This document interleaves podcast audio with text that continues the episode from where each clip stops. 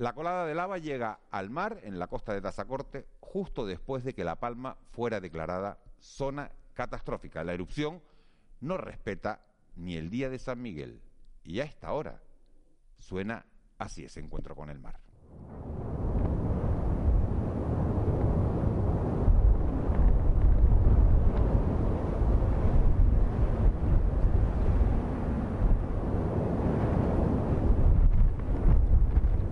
Son las 7. De la noche al día, Miguel Ángel Dasguani.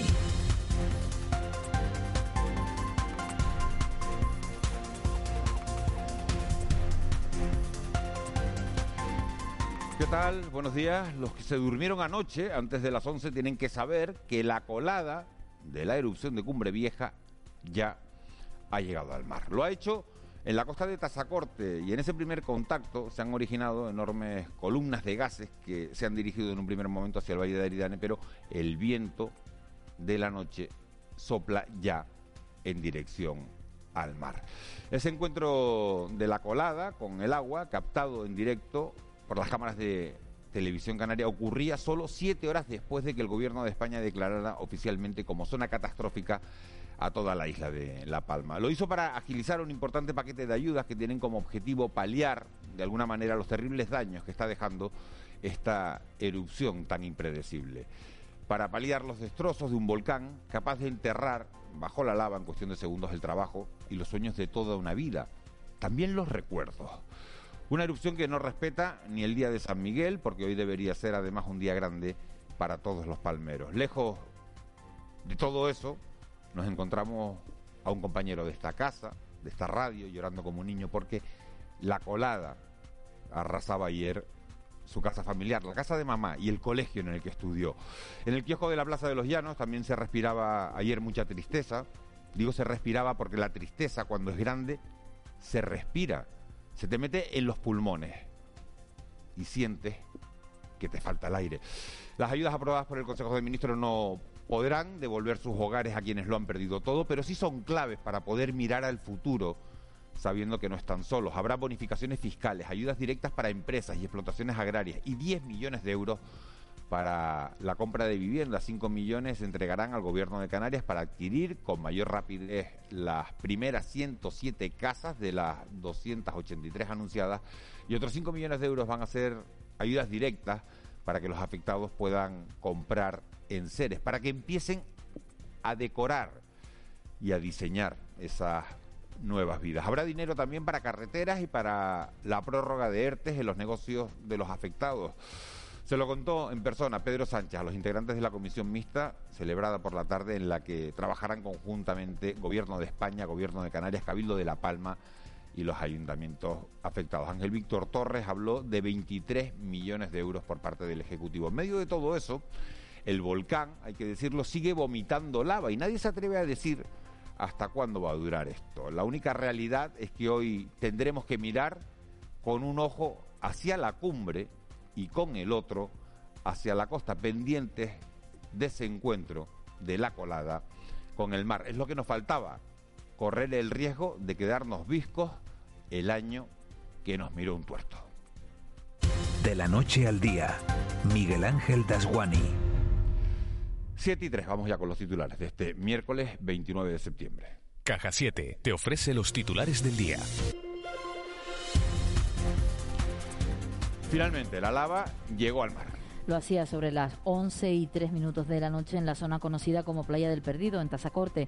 Su alcalde, Juan Miguel Rodríguez, explicaba en Canarias Radio que cuesta asimilar lo que está pasando y ha asegurado que las personas confinadas están seguras de estar a dos kilómetros. La situación ahora mismo, la verdad que es una situación que a veces parece que estamos ausentes, ¿no? Casi que, que no nos la creemos, porque ciertamente es un tema que se nos escapa, que nos cuesta asimilarlo.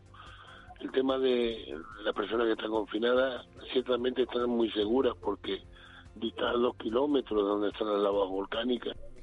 El alcalde ha pedido a los 350 vecinos que están confinados que mantengan todas las precauciones al tiempo que se busca soluciones para estas personas aisladas. Si cogemos como dato el volcán de San Juan, que fueron 47 días, este no lleva sino escasamente nueve días.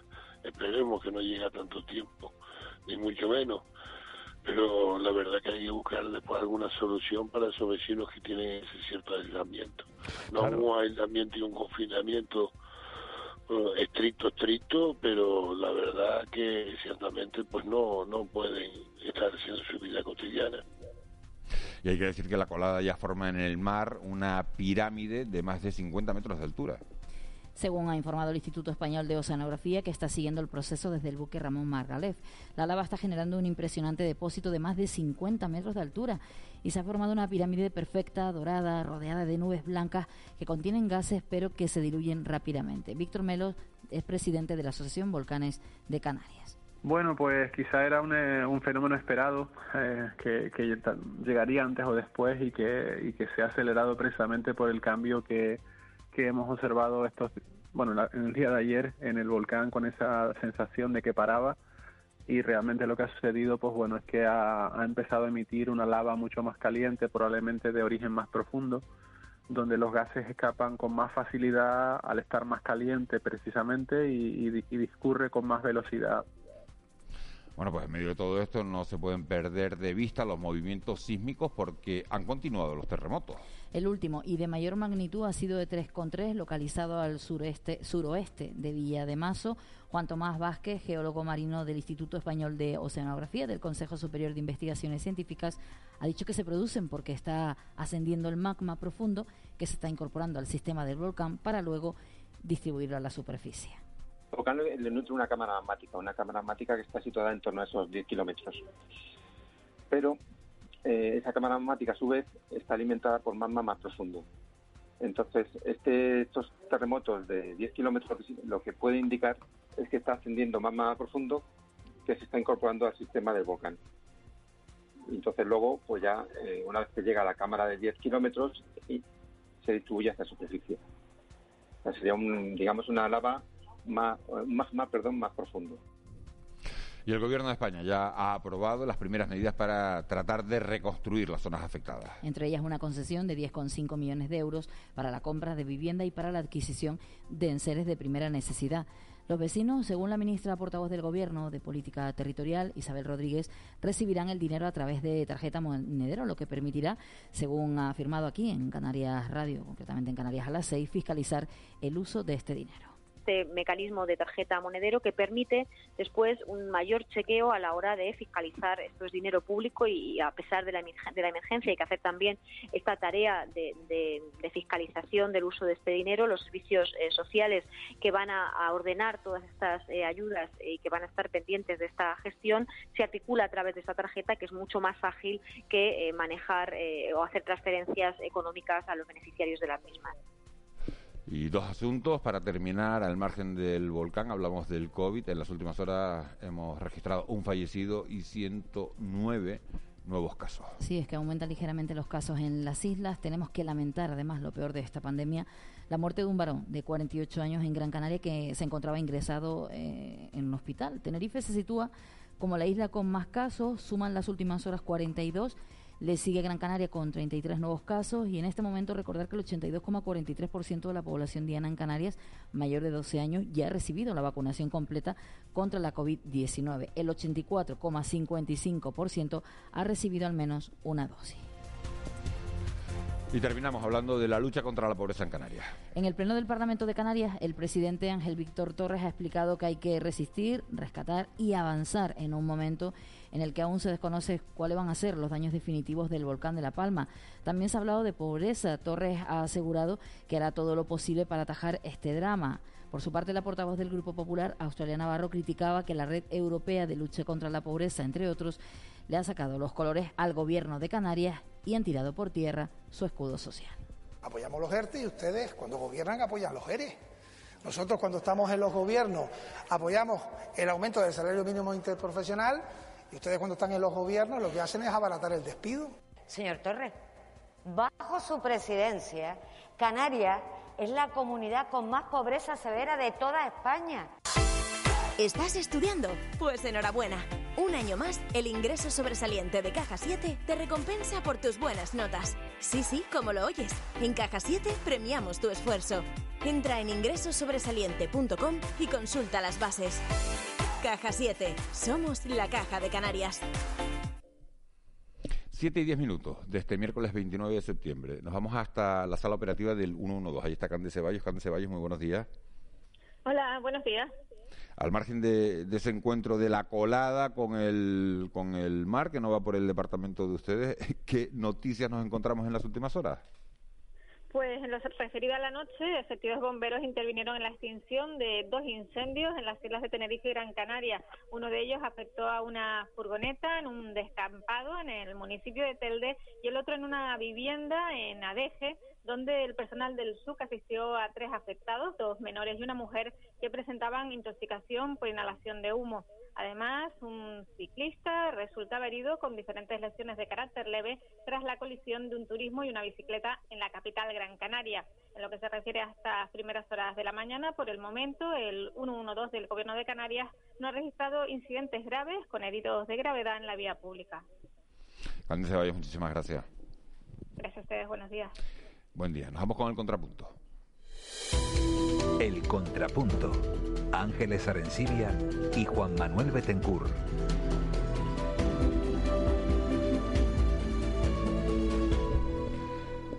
Siete y once de este miércoles 29 de septiembre. Ángeles Arencibia está en Gran Canaria. Ángeles Arencibia, muy buenos días. Muy buenos días, Miguel Ángel, y feliz santo.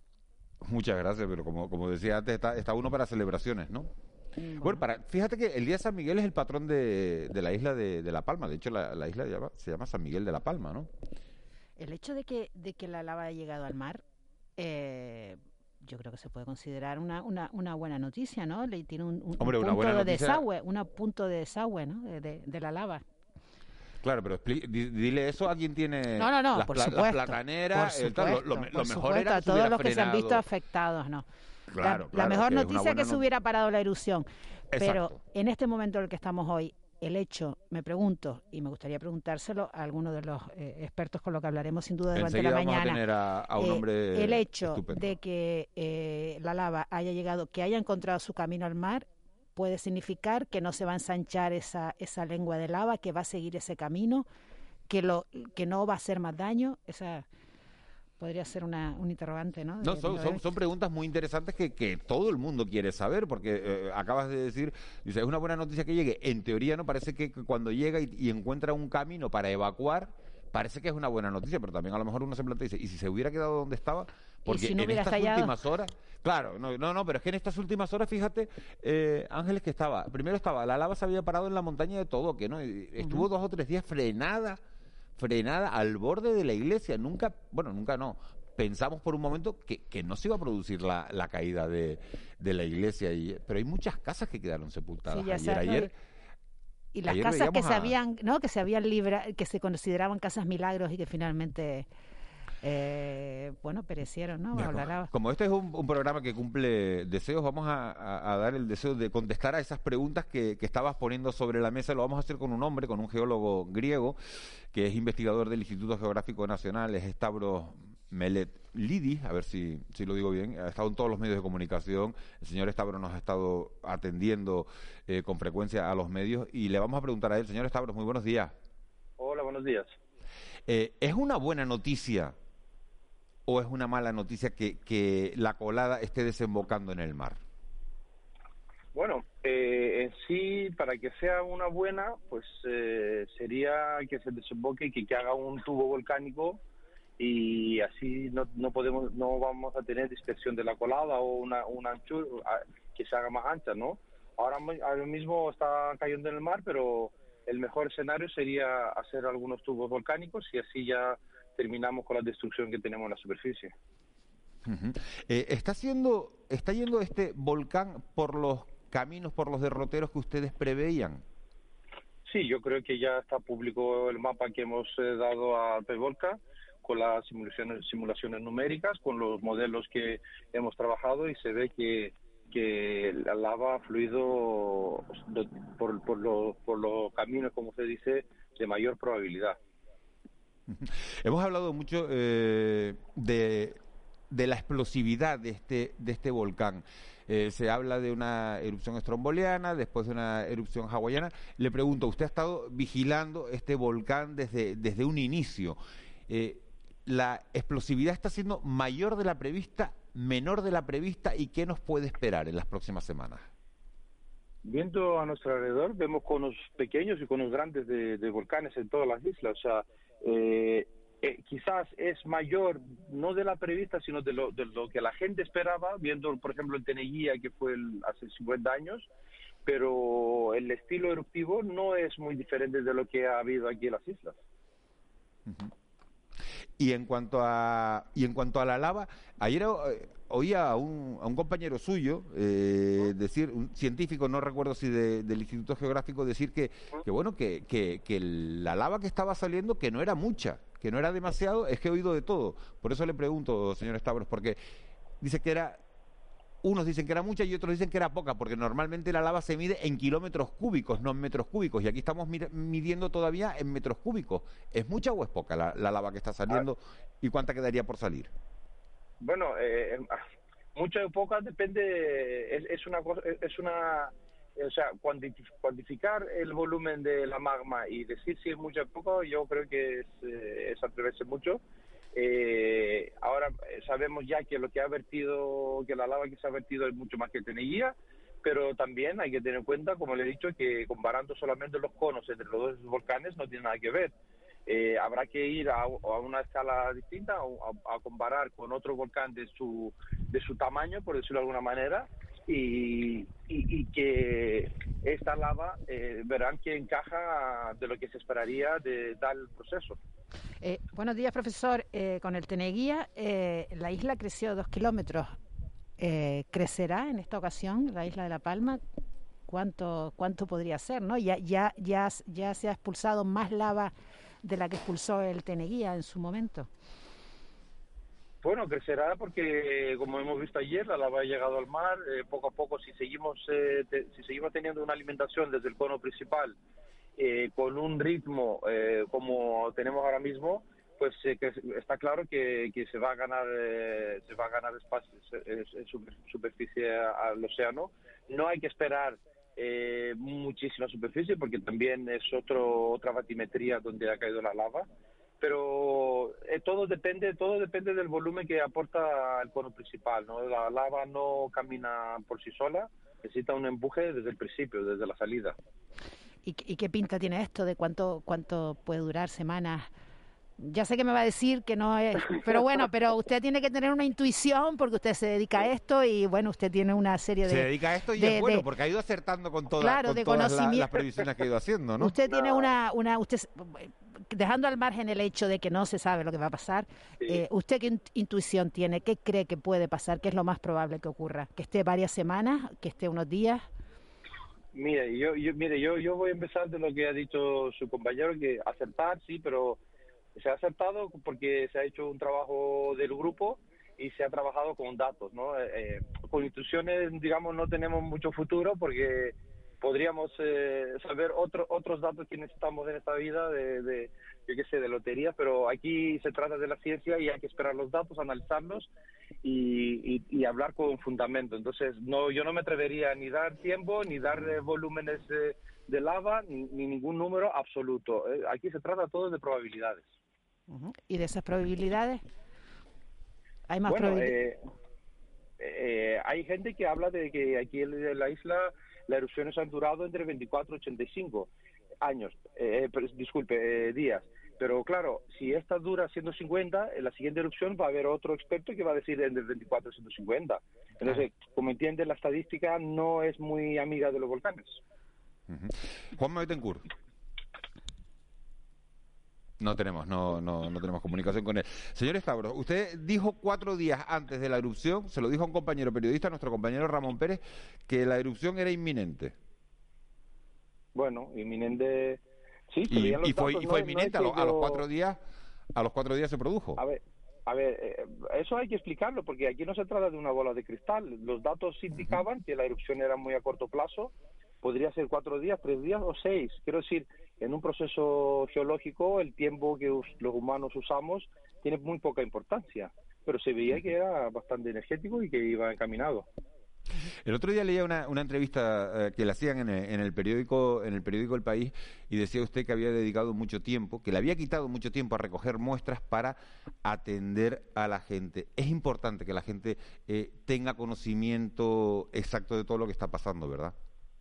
Sí, sí, yo creo que quizás la parte más importante en una emergencia es la gente. O sea, en, una emergencia hay tres actores, que somos nosotros de vigilancia y alerta temprana, el mecanismo de protección civil y, el tercer actor es la gente. Y la gente tiene que saber qué es lo que está pasando, porque solamente así puede reaccionar correctamente, como se ha visto, con disciplina y entender el fenómeno o al menos eh, eh intentar tener una idea clara, ¿no? No se, no se puede, no podemos llenar la gente con ideas y, teorías que no, no lleva a ningún lado. Y profesor, ¿y qué le decimos a esa gente que nos está oyendo ahora mismo, que está eh, en la costa del municipio de Tazacorte, que está en el Valle de Aridane y está viendo esa, esa nube de, eh, eh, de gases que, que, está propiciando el encuentro de la colada con el mar? Pues lo que hemos dicho desde el principio, que tiene que, que hacer caso a, a, a, lo que dicen las autoridades, a lo que dice el PEVOLCA, se están tomando todas las medidas. Creo que ya se ha visto que con dos evacuaciones no hemos tenido ni siquiera un herido, ni siquiera pérdida de animales casi. Y, y que ahora mismo además la meteorología es favorable para que no haya problemas y seguir seguir las fuentes oficiales. Eso es lo más importante. Eh, señor eh, una última cuestión que sé que tiene que sé que tiene que tiene trabajo por delante. Eh, He visto una cosa en su, en su Twitter diciendo que estaba usted buscando una lavandería, que se encontró con un agente de la Guardia Civil, ¿no? que se veía por la zona y que le decía que bueno que la lavandería que usted le entregaba la ropa para que se la llevara a la lavandería a ver si le hacía el favor de, de eso. Y, y cómo y cómo ha quedado eso. Al final le acabó lavando la ropa al guardia civil no y, se ha quedado usted con el detalle no lo engañó el guardia civil a usted para decirle yo se la limpio cómo ha sido la historia bueno yo no sé si fue adrede o, o fue por las circunstancias porque era fue el sábado y no sé los horarios que tiene la lavandería porque eh, nosotros ya hemos perdido la, la, noción del tiempo y estamos viviendo al, ritmo del volcán. Y bueno, nos encontramos fuera, no, nos vemos. Yo llevo aquí ya más de dos semanas y nos conocemos casi todos y, y me ha dicho que, que, él, como estaba librando por la mañana, podía encargarse de eso y que por la tarde nos veríamos al PMA, ¿no? Y pues le mando basado y me dejaría la ropa. Y al final resulta que, que, se lavó su casa, su madre se ha encargado de eso y, nada, yo lo único que tengo que es agradecer esa cercanía, primero por ser el, un ciudadano aquí de la isla y segundo por ser un agente de la Guardia Civil que sabemos cómo los cercanos y, y, lo amables que son en esas situaciones. Bueno, pues eso, da muestras de, bueno, de, ese trabajo conjunto que están haciendo las fuerzas de seguridad con ustedes, el agradecimiento mutuo de unos hacia otros para, para que no se produzcan desgracias personales, para seguir trabajando en armonía ante un, fenómeno tan espectacular como el que estamos viviendo, aunque la palabra espectacular viendo el drama que se produce, desde luego no sea la más apropiada. Espectacular científicamente, pero un auténtico drama para toda la gente del Valle de Aridane. Eh, profesor, muchísimas gracias por habernos atendido, que vaya, que vaya todo bien. Muchas gracias, buenos días. Buenos días. Vamos, eh, el otro asunto que preocupa, la situación del volcán y, las ayudas, las ayudas que tienen que venir para todas las personas que se han visto afectadas. Son ya casi 700 edificaciones las que se ha llevado por delante eh, la colada, gente que lo ha perdido todo, después, eso sin contar las infraestructuras que han resultado dañadas. Y claro, para recuperar, para salir de todo esto hace falta dinero, hace falta ayuda y hace falta implicación por parte de, la, de las administraciones públicas. Anselmo Pestana es el delegado de, del Gobierno de España en, en Canarias. Señor Pestana, muy buenos días. Buenos días.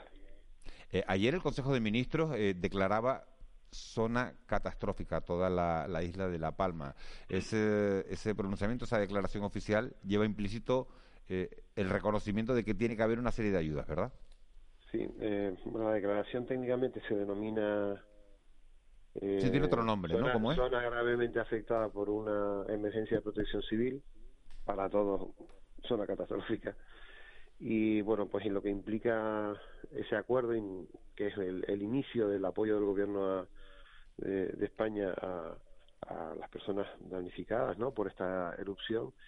Eh, bueno, se inician todos los procedimientos en, en los distintos ministerios para adoptar medidas de ayuda, de ayudas a empresas, a particulares, a, eh, de bonifica, posibles bonificaciones fiscales, de ayudas también a las administraciones afectadas por la local e insular las locales por los servicios públicos y por el diario, afectadas infraestructuras afectadas por, por este volcán y destruidas por este volcán, así como la red viaria e insular, eh, a las que pueden recibir ayudas hasta el 50% de, del coste de reposición de, de esas infraestructuras. Eh, además se adoptaron otras medidas, como saben, eh, especiales para la isla de La Palma, eh, se adoptaron también una línea económica de ayuda al gobierno de Canarias para eh, paliar, eh, bueno, para proceder a la adquisición del primer lote de 107 viviendas con 5,5 millones de euros, así como otros 5 millones para eh, ayudar a las familias afectadas en su primera vivienda en la compra de enseres, aquellos que, como decías antes, los habían perdido todo, no solo no solo sus viviendas, también sus enseres y bueno, muchísimas cosas más, recuerdos y bueno, toda una historia personal.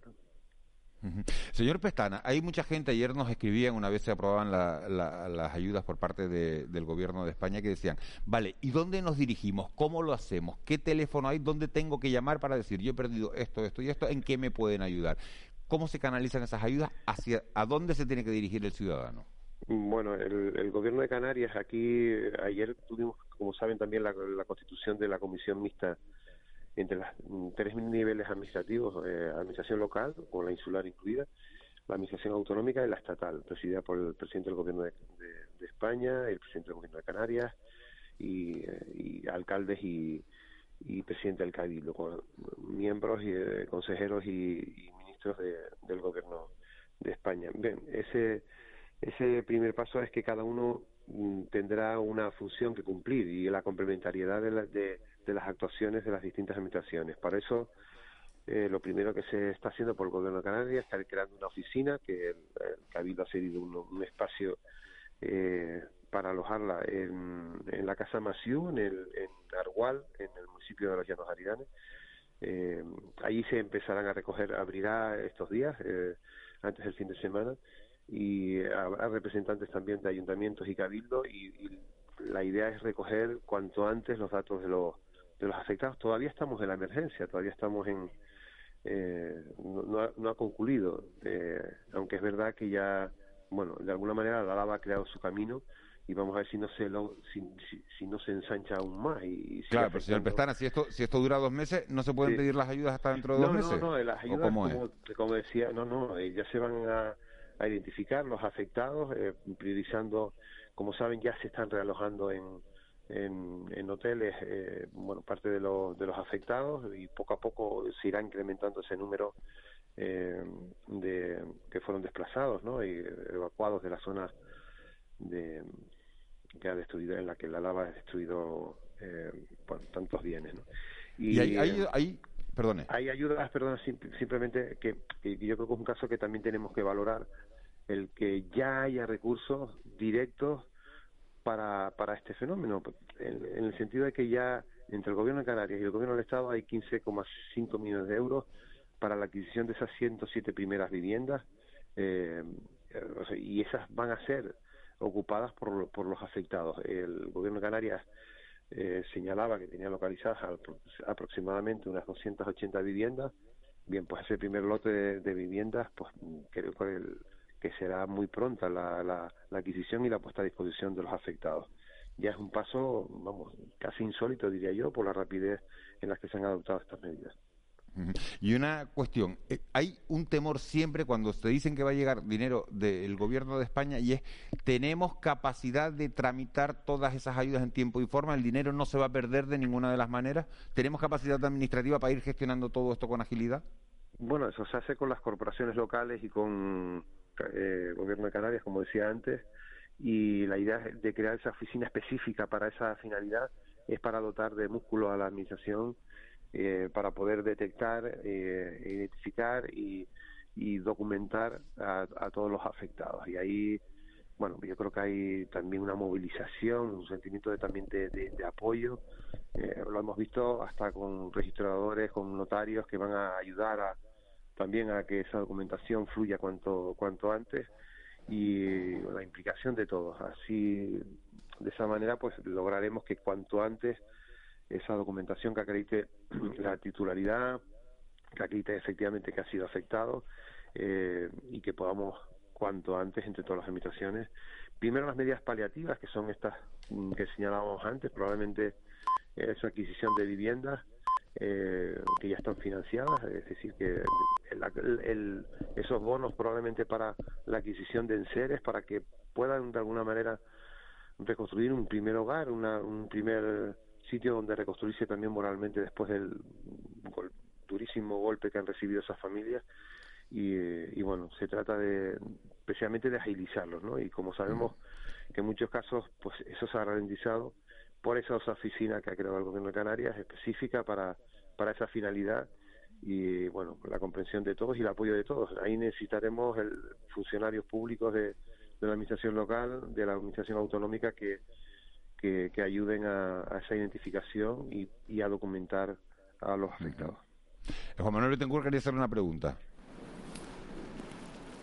Señor delegado, eh, muy buenos días. Eh, primero, ¿se puede calcular eh, puede haber una evaluación ya de los daños producidos en explotación, ya, ya producidos, en explotaciones, en infraestructuras, en edificaciones, etcétera, ¿no? ¿A cuánto podría ascender? Y en segundo lugar, un, asunto que, me parece particularmente urgente, ¿no? Que es cómo se va a resolver eh, el corte de la, de la, carretera La Palma 2, ¿no? Que, al final, pues, sin, sin, la posibilidad de usarla, que eh, pues francamente determina para mal pues toda la movilidad en el Valle de Aridane. Bueno, esa última pregunta a la que me señalaba y se están evitando medidas e, evidentemente ahora ahora mismo no podemos no podemos tener eh, alternativa en la medida que el volcán sigue sigue funcionando sino una alternativa por el sur. Eh, por eso el cabildo insular está estos días ya eh, estaba habilitando una carretera que es eh, local una carretera muy local entre fincas eh, Mm, de salida y otra de entrada a lo que es la isla baja, ¿no? La zona de, de los Guirres, Portonaos, el Remo, eh, la bombilla, en fin, toda, toda esa zona que en la medida que se pueda ir poco a poco recuperando una cierta normalidad eh, y después esperar a que cese este volcán para poder rehabilitar eh, parte de esos espacios, ¿no? De, de esas carreteras, la carretera de la costa, la carretera de acceso al Remo, al, a Portonavos y la carretera eh, entre entre la zona del sombrero, Tajuya, Fuencaliente, que es, que es la clave también para recuperar, aparte de la de Tacande, que esa me imagino que será la, la última, para intentar lograr eh, la recuperación de, una cierta normalidad, ¿no? que el, el tema viario vuelva a unir el, el Valle Aridane, que, que lo ha, ya lo prevíamos el primer día, ¿no? cuando salía este volcán cuando erupcionaba, que bueno todo, hacía prever que iba a cortar en dos el Valle dificultando por tanto la vida económica y social y, de todo tipo, ¿no? Y, de, porque estamos hablando que la alternativa es por Foncaliente y hablamos de, de 80 kilómetros prácticamente, 70 y pico, 80 kilómetros para, para comunicar lo que antes eran muy poquitos kilómetros, pues se convierte en 80 kilómetros. Anselmo Pestana, delegado de, del Gobierno de, España en, Canarias. Muchísimas gracias por habernos atendido, por habernos explicado esas ayudas, por haber dado ese, mensaje y vamos a esperar, vamos a estar vigilantes a que todo ese dinero y esas ayudas, bonificaciones fiscales, prórroga de los ERTES que, se han prometido a los afectados, bueno, pues pues que pues que sean una realidad. Nadie tiene dudas porque al final hay un compromiso político por parte de, todos los partidos de que eso sea así y es lo que yo creo que, que necesitan oír en estos momentos los, los afectados. Necesitan oírlo y necesitan que que, se cumple. Yo no sé, eh, delegado, no tiene usted una tele de delante, ¿verdad? ¿O sí? Mm, ahora mismo no, ahora mismo no. Pues eh, eh, le invito a que la ponga y que vea la, la tele canaria, porque la imagen ahora mismo, no solo al delegado, sino a todos nuestros oyentes, la imagen que está ofreciendo Televisión Canaria de cómo se está produciendo ese, bueno, ese encuentro de la colada con el mar en la costa de Tazacorte realmente eh, estremecedora y, bueno, esa pirámide de 50 metros de altura que decíamos que, se había levantado, pues ya puede tener muchísimos muchísimos más. Anselmo Pestana, muchísimas gracias. Las de noche ya, eran impresionantes también. Son impresionantes, son estremecedoras, de verdad, porque... en fin, tienen tienen una especie de atractivo casi hipnótico, ¿no? Pero por otro lado es tanto la destrucción que ha creado que claro terrible terrible saber ahora que, han quedado un montón de fincas de, de plátano explotaciones agrarias eh, de las que comen muchísima gente que han quedado sepultadas bajo bajo la lava gracias delegado Un abrazo, que tengamos un buen abrazo, día. un abrazo, un abrazo muy grande. Precisamente, precisamente en, en esa zona, son las 7 y 34, precisamente en esa zona está nuestra compañera Carolina Armas, en toda la zona de, de la costa de Tazacorte. Carolina, buenos días. Buenos días, Miguel Ángel. Pues sí, estoy en el puerto de Tazacorte y la imagen de aquí, la verdad es que es impresionante. Se ve caer perfectamente la colada, luego hay una parte que está tapada por, un, por una montaña y luego ya se ve cómo está cayendo directamente sobre el mar. Hay muchísima gente que se ha acercado hasta este punto, no sé por qué, si es que tiene especial interés y demás, para ver la colada caer al agua desde esta hora de la mañana. Hombre, si Y lo vemos por la tele, si lo puede, claro. Imagínate, imagínate el interés que puede tener. Lo único que hay que respetar todas las zonas de seguridad. ¿Está perimetrada esa zona de seguridad, eh, Carolina? Aquí he llegado yo sin problemas, he puesto el Google Maps y me ha llevado hasta aquí, que sabes que se actualiza con todos los cortes de tráfico que hay. Cierto es que en el acceso hasta aquí solo hay una vía abierta, una carretera, y hay semáforos cada X tiempo de estos que son de obra, entonces tienes que esperar un ratito largo a que pase todo el tráfico que viene en dirección contraria y viceversa.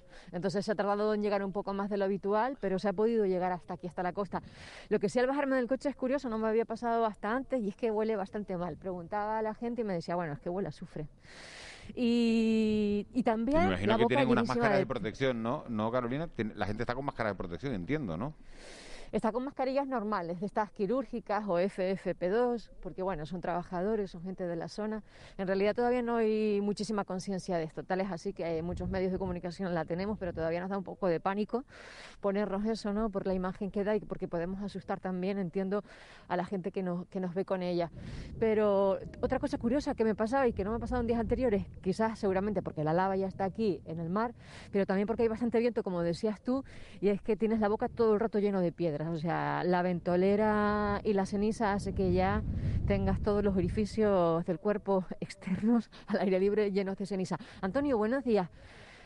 Me dice que no, pero si llevo hablando con usted media hora, ¿cómo que no? Antonio, ¿por qué está aquí en el puerto? Dígame, ha venido para ver un poco esto de cerca, ¿no? No, a verlo y porque estoy trabajando. ¿Trabaja aquí en el puerto haciendo qué? Pescado, repartiendo pescado y eso. Aquí está él con sus botas de agua. Pero venía acompañado, ¿son compañeros o familiares? Compañero. ¿Usted nos puede describir aquella zona que está, donde está cayendo la lava? ¿Qué hay normalmente ahí? ¿Es solo acantilado o hay algo más? Acantilado y había un restaurante. ¿Cómo se llama ese restaurante? Bueno, no le digo, el restaurante no le digo cómo se llama. No se acuerda. Bueno, quería preguntarle, ¿es normal cómo huele aquí? No, no es normal, no como huele, no. Esto podría ser, como decía antes el compañero, a lo que huele es azufre, ¿no? Sí, azufre te huele. Mira, te- no, han tra- no han traído gafas, se ven un poco incómodos, entiendo, con esta, con esta ceniza. Cómodo, yo estoy cómodo. ¿Sí? Bueno, pues nada, sigan ustedes su trabajo en la jornada de hoy. Muchas gracias. Si va a pues repartir Miguel, pescado ya un día empieza como a hoy, no salir. sé, no sé yo qué pescado Ya. va a repartir hoy, ¿no? Ya, complicado, complicado. Además, sabes que la flota está amarrada desde hace mucho antes de que Por eso, por erupcionara, digo. O sea que complicado el sector pesquero. Bueno, eh, Carolina, vamos a volver contigo dentro de un ratito. Eh, protéjanse los ojos, por favor, protéjanse con mascarillas. Las quirúrgicas no valen para estar en esa zona. Y, y da igual la sensación que uno dé, pero lo, lo más importante ahora mismo es la seguridad de, de- de todos los vecinos de esa zona de, de la costa y, por supuesto, de los medios de comunicación. Nos hablamos en un ratito, ¿vale?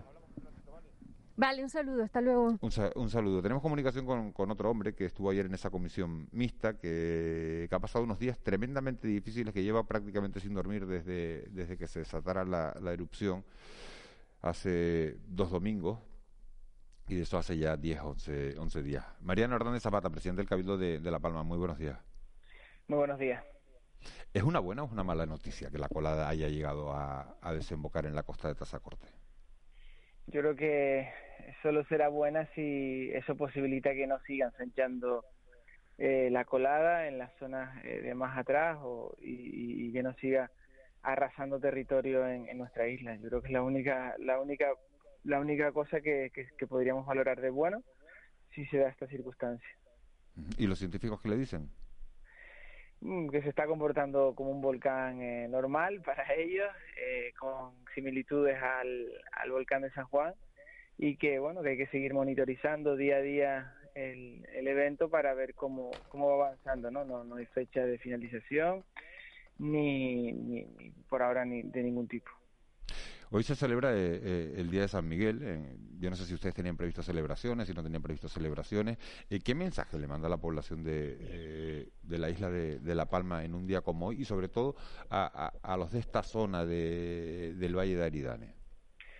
Bueno, hoy es el día del patrón de la isla, como bien dice San Miguel. eh, normalmente acudimos al, al- municipio de Trazacorte a, a hacer una ofrenda al patrón y también eh, pues a dar ese ese discurso, ¿no? Eh, donde pues le solemos pedir eh, y, le, y le pedimos por muchísimas cosas. Yo creo que es evidente que este año también queremos aprovechar el, el Día del Patrón de la Isla para, para pedirle protección, para pedirle apoyo y para que nos siga manteniendo fuertes, como está manteniendo a todos y cada uno de los palmeros que, que están sufriendo este, este embate de la naturaleza. Por tanto, eh, que nos mantenga más fuertes que el volcán, como ha sido hasta ahora, y que nos ayuda a recuperar la isla de esta crítica situación lo antes posible.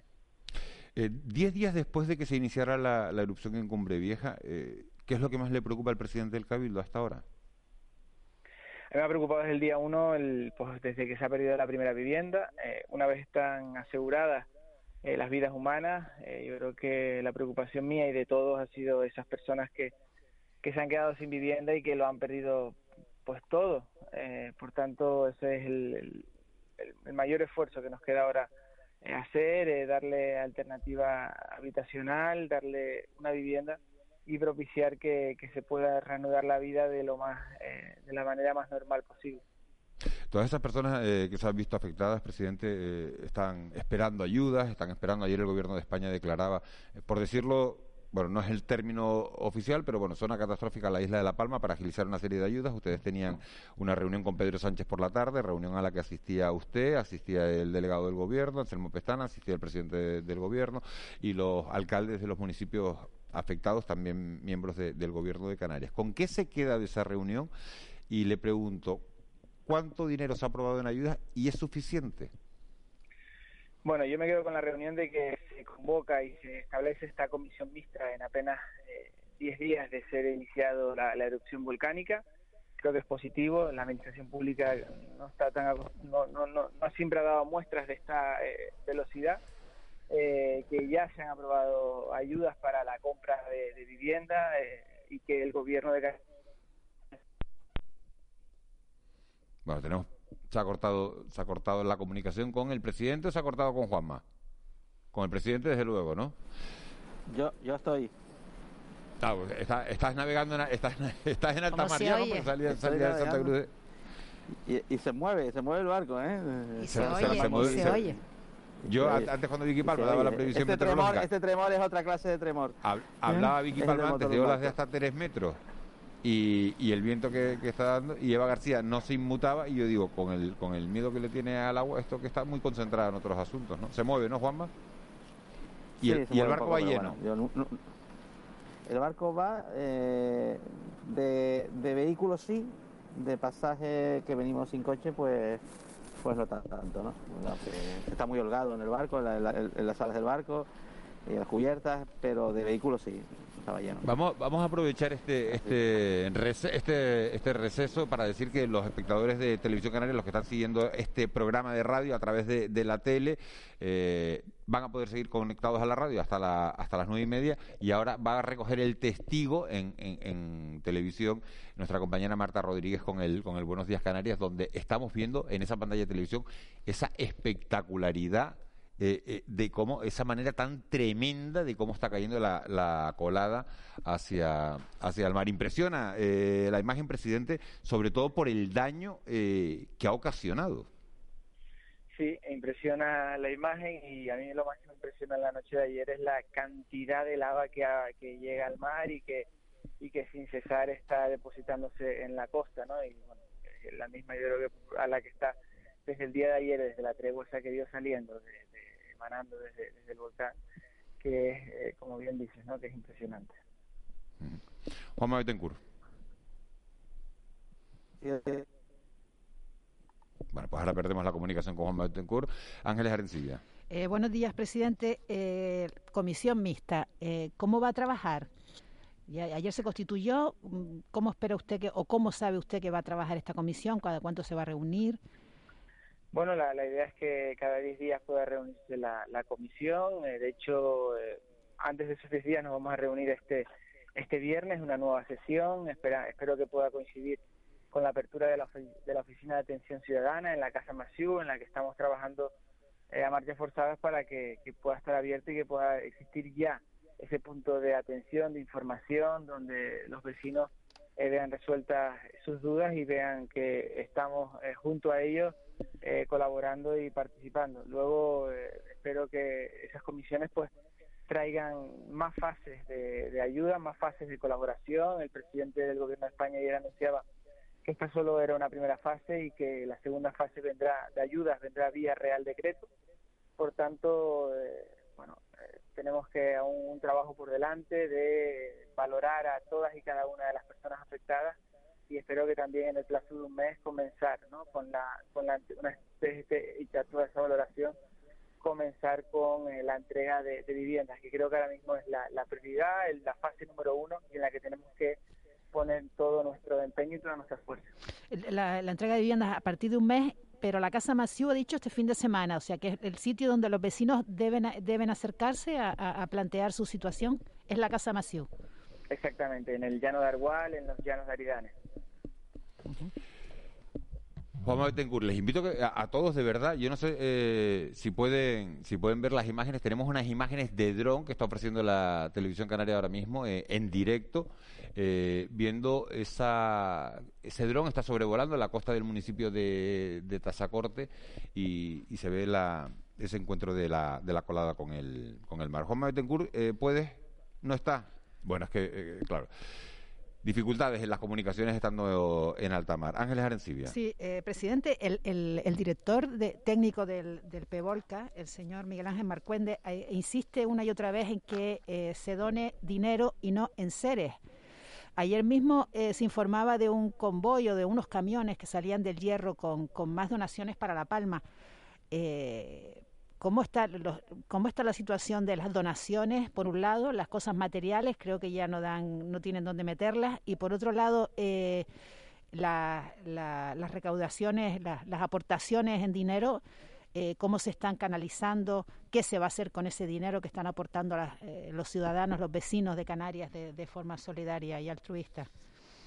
De forma solidaria, altruista y de manera masiva, lo que nos hace sentir, la verdad, que orgullosos y que no nos hemos sentido solos en ningún momento. Eh, la verdad que la situación, según me comentan también eh, los ayuntamientos, pues eh, están un tanto colapsados en cuanto a alimentos, en cuanto a ropa y, elementos de, primera necesidad y por eso la situación de que se ha dicho, ¿no? De que si pudiera ser eh, se llevará a cabo ayudas económicas que por supuesto deben ir destinadas en su totalidad a las personas afectadas, a atender esas eh, necesidades habitacionales que esperamos que, entre todos, pues, cuanto antes seamos capaces de cubrirla, pero está claro que eh, tienen que estar ahí las administraciones, tienen que, tenemos las administraciones que mostrar todo el músculo, toda la, toda la fuerza que tengamos y todos los medios para que eh, estén atendidos nuestros vecinos de la mejor manera posible. Presidente, muchas gracias. Mariano Hernández Zapata, presidente del Cabildo. Felicidades, si se puede decir, por el Día de San Miguel, aunque no, es un día, desde luego, para, celebraciones. No sé si le quiere mandar algún, algún mensaje a los vecinos de la isla.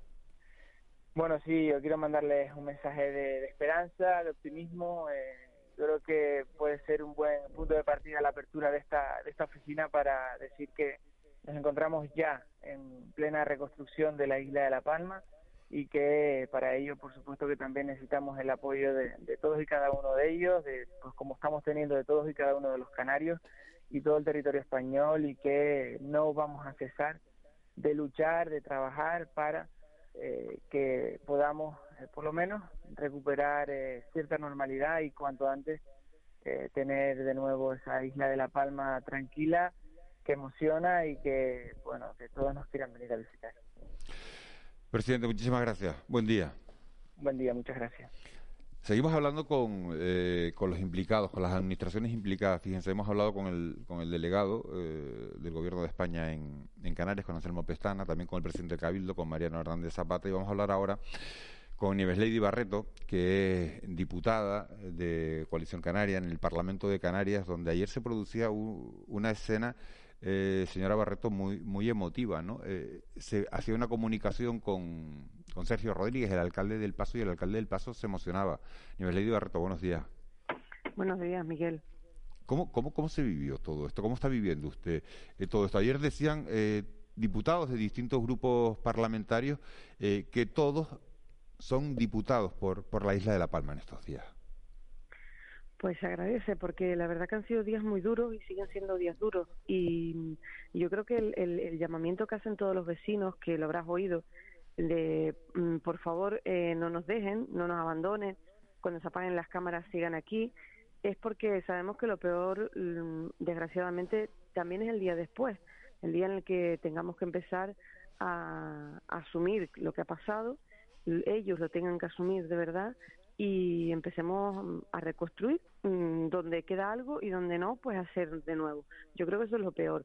Y mm, ayer eh, yo creo que lo que pasó fue un momento en el que, bueno, hablando de sentimientos y siempre con el nervio en el estómago, yo creo que he visto al alcalde todos los días y pues ayer se rompió. Yo no había visto llorar a Sergio, al alcalde del Paso, que también es diputado, durante todo este tiempo de la emergencia.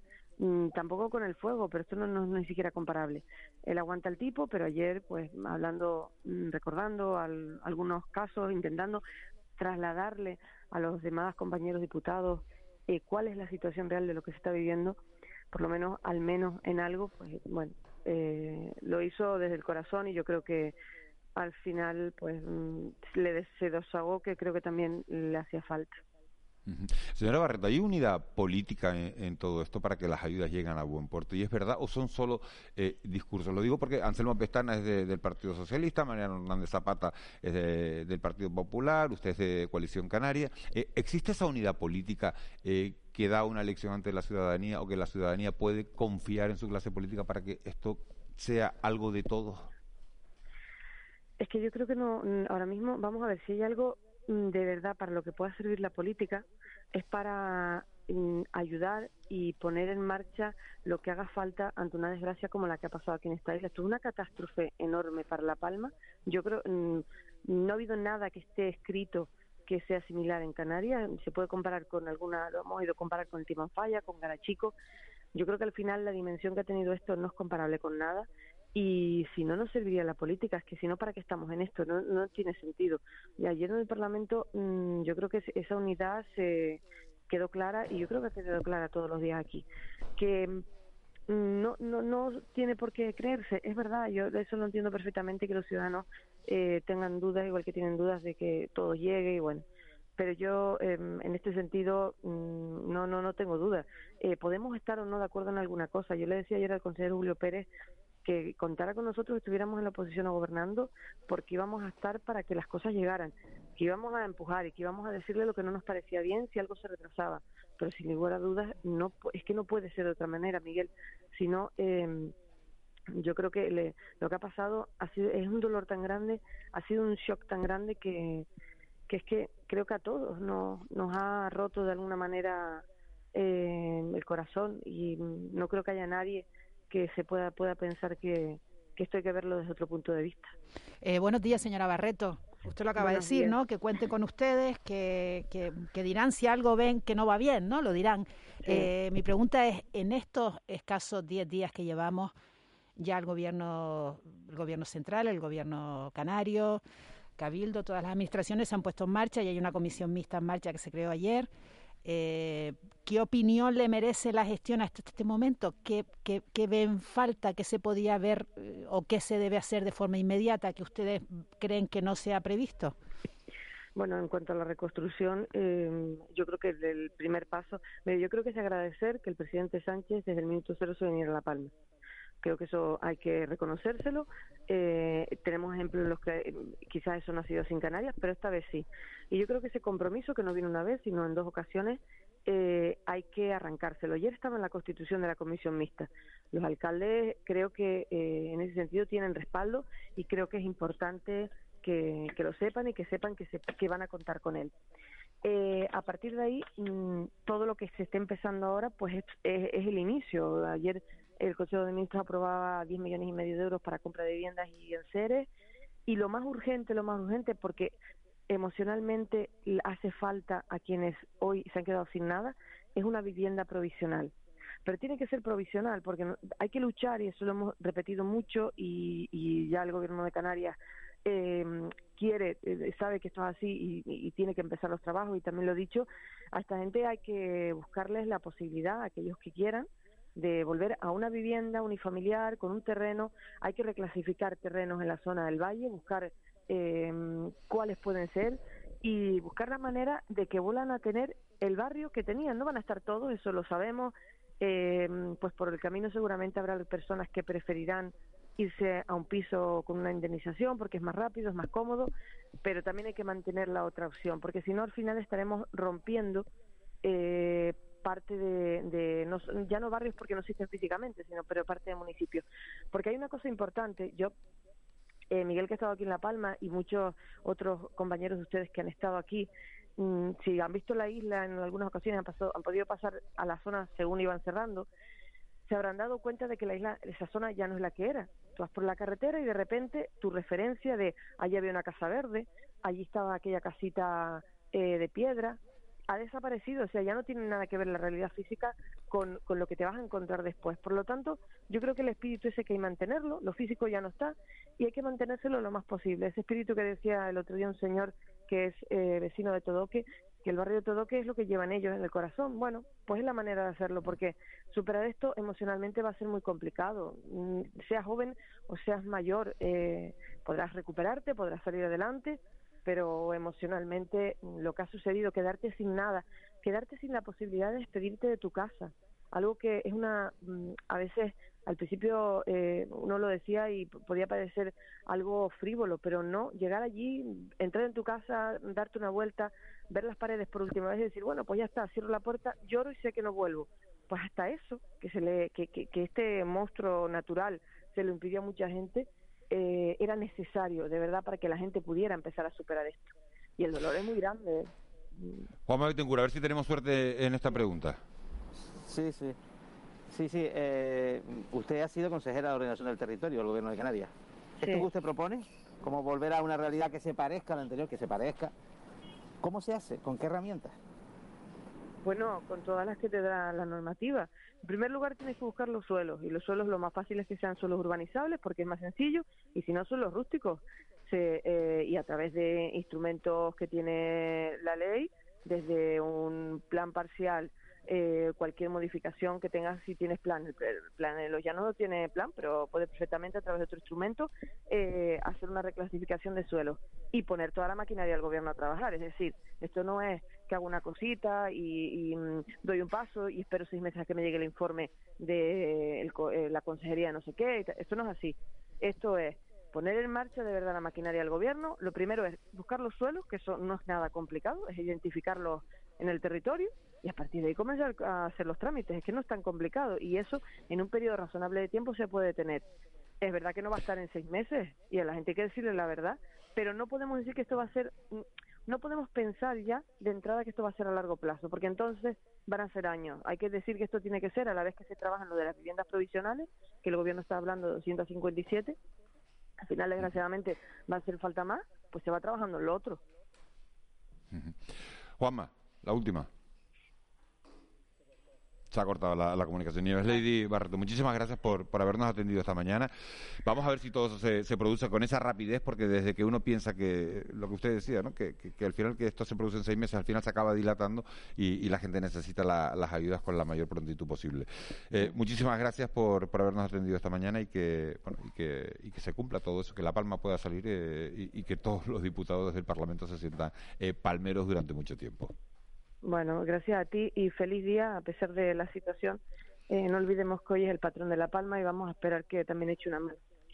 Pues vamos a ver si es así. Nieves Lady Barreto, diputada por, por la isla de La Palma, portavoz también de, eh, de Coalición Canaria en, la oposición en el Cabildo de, de La Palma, unidad política ante este ante esta situación que estamos que estamos viviendo.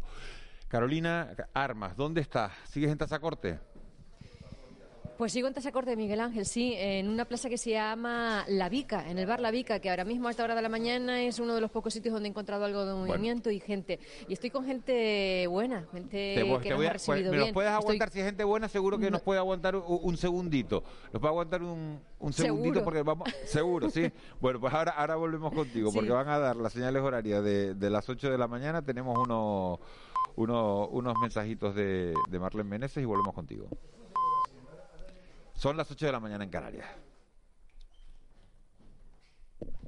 Caja 7 te ofrece los titulares del día. A las 23 horas la lava llegaba finalmente al mar en la zona de Playa del Perdido, en Tazacorte. Los científicos esperaban ese momento desde hace días, aunque desde el IGN el vulcanólogo Stavros Mel- Melitlidis no considera que sea una buena noticia. Ha explicado que sería buena la creación de tubos volcánicos que evitaran la destrucción en superficies. Bueno, eh, en sí, para que sea una buena, pues eh, sería que se desemboque y que, haga un tubo volcánico y así no, no podemos, no vamos a tener dispersión de la colada o una, una anchura ah, que se haga más ancha, ¿no? Ahora, ahora mismo está cayendo en el mar, pero el mejor escenario sería hacer algunos tubos volcánicos y así ya terminamos con la destrucción que tenemos en la superficie. A esta hora de la mañana ya se han acercado curiosos hasta la zona más cercana que permiten las autoridades del puerto de Tazacorte. Desde allí también se ve la caída de la colada al mar. Es el caso de Antonio, que, se, que trataba de seguir vendiendo pescado esta mañana, como cada día en la zona y en de la noche al día, ha contado que a pesar de haber bastante distancia en el puerto de Tazacorte, es notable el olor a azufre.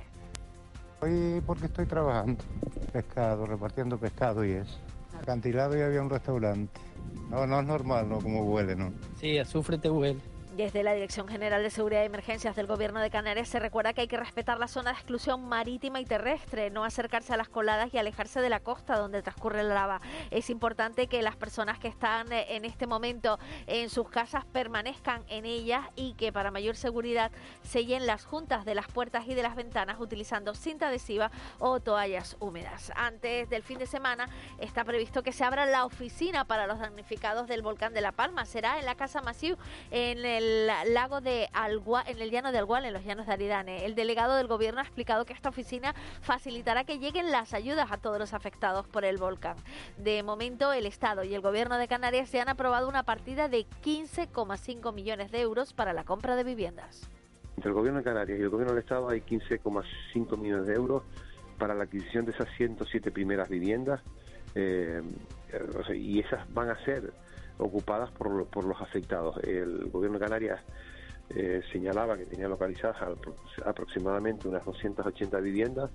Bien, pues ese primer lote de, de viviendas, pues creo que, el- que será muy pronta la, adquisición y la puesta a disposición de los afectados. Precisamente ayer se formaba la comisión mixta, formada por integrada por el Gobierno de España, el Canario, el Cabildo y los ayuntamientos afectados por el volcán. Eh, se volverán a reunir este mismo viernes y está previsto que lo hagan cada 10 días. Además, ya está abierta la oficina, como saben, y según el presidente del Cabildo, Mariano Hernández Zapata, lo más importante ahora es que las personas que se hayan quedado sin casa reciban una vivienda cuanto antes. Tenemos que un trabajo por delante de valorar a todas y cada una de las personas afectadas y espero que también en el plazo de un mes comenzar ¿no? con la con la una de- y toda esa valoración comenzar con eh, la entrega de, viviendas que creo que ahora mismo es la, prioridad la fase número uno en la que tenemos que poner todo nuestro empeño y toda nuestra fuerza ¿Estás estudiando? Pues enhorabuena. Un año más, el ingreso sobresaliente de Caja 7 te recompensa por tus buenas notas. Sí, sí, como lo oyes. En Caja 7 premiamos tu esfuerzo. Entra en ingresosobresaliente.com y consulta las bases. Caja 7. Somos la Caja de Canarias. De la noche al día, Canarias Radio. En Cristalam tenemos la solución definitiva para el exceso de calor en edificaciones. Nuestras láminas de control solar 3M para cristal con una reducción térmica de más de un 80% y libres de mantenimiento son eficiencia energética en estado puro, sin obras, sin cambiar los vidrios, en exclusiva en Canarias, solo en Cristalam. Visítanos en cristalam.com. ¿Tienes un proyecto solidario pero te faltan recursos para llevarlo a cabo? La Fundación CEPSA convoca sus premios al valor social para que puedas financiar tu proyecto. Si trabajas o colaboras con una ONG para ayudar a personas en riesgo de exclusión social, inscribe tu proyecto en fundacioncepsa.com del 9 al 30 de septiembre y haz que tu idea solidaria se haga realidad. Viveros Mogán encontrarás todo lo que necesitas para tu jardín. Plantas, macetas, decoración. Llevamos casi 40 años creciendo junto a ti. Por ello, el día 2 de octubre inauguramos un Garden Center renovado. No dudes en visitarnos y disfrutar de nuestras novedades. Viveros Mogán, donde comienza tu jardín. La Run Las Palmas de Gran Canaria. Sí a disfrutar. Sí al deporte al aire libre. Sí a conquistar la ciudad. Sí a tu carrera favorita. Run Las Palmas de Gran Canaria. El próximo 23 de octubre. ¡Anímate! La salud es hoy más que nunca una prioridad. Conéctate con CEPSA el 30 de septiembre a Diálogos en Acción, un foro de intercambio de buenas prácticas entre CEPSA y la sociedad canaria. Compartiremos el creciente interés por la promoción integral de la salud física y emocional, tanto dentro como fuera del ámbito laboral. Inscríbete en cepsa.com barra Diálogos en Acción. De la noche al día, Canarias Radio. 8 y 5 minutos de, de la mañana de este día de San Miguel, patrón justamente de la isla bonita, de esta isla que sufre una erupción volcánica que le está cambiando desgraciadamente la vida a, muchísima gente. Marlene Meneses, tenemos un número de WhatsApp eh, que ya está originando muchos mensajes. Así es, 616-486-754, 616-486-754. Nos llega uno de Portugal con una imagen de una caja de plátanos y pone plátanos de La Palma en el Campeonato de Europa de Surf adaptado en Portugal. Qué buena noticia este, este mensajito, qué maravilla que la gente consuma el plátano de La Palma. Otro mensaje dice, buenos días, amanece lloviendo en Guamasa, un saludo Ángeles. Otro oyente que nos dice otro día más en la oficina, TF5, menudo disparate y se ven las colas de la TF5 en la isla de Tenerife. De momento la gente se está animando a mandarnos lo que estaban haciendo en este momento. Ahí siguen llegando imágenes del volcán y justo esa, esa cercanía al mar vienen sin texto, pero sí que nos mandan imágenes que mandaremos, por supuesto, a, nuestra, a nuestros compañeros de redes para tanto el Twitter como el Instagram de, del programa de la noche al día. 616-486-754 imágenes de la cercanía al mar y el que tenga una tele delante se estará eh, completamente eh, hipnotizado viendo cómo se producen esas columnas de, gases que emanan de, del agua a esta hora de la mañana 8 y 7. Recordamos que, que el primer contacto de, la colada con, con, el agua se producía a las 11 y 2 minutos de la noche, unas imágenes que eran ofrecidas en directo por, por Televisión Canaria. Estabas con, con buena gente ahí en Tazacorte, Carolina Armas, ¿verdad? ¿Sigues con la buena gente? Buenos días, Miguel. Es que estoy tan entretenida aquí con la conversación ¿no? que no te oía. Que, que te olvidaste Mira, que tenías que, que trabajar. Estamos como... en... no, es que me están contando cómo han pasado la noche y cómo están viendo todo esto. Mm, aquí pocos han dormido, la verdad.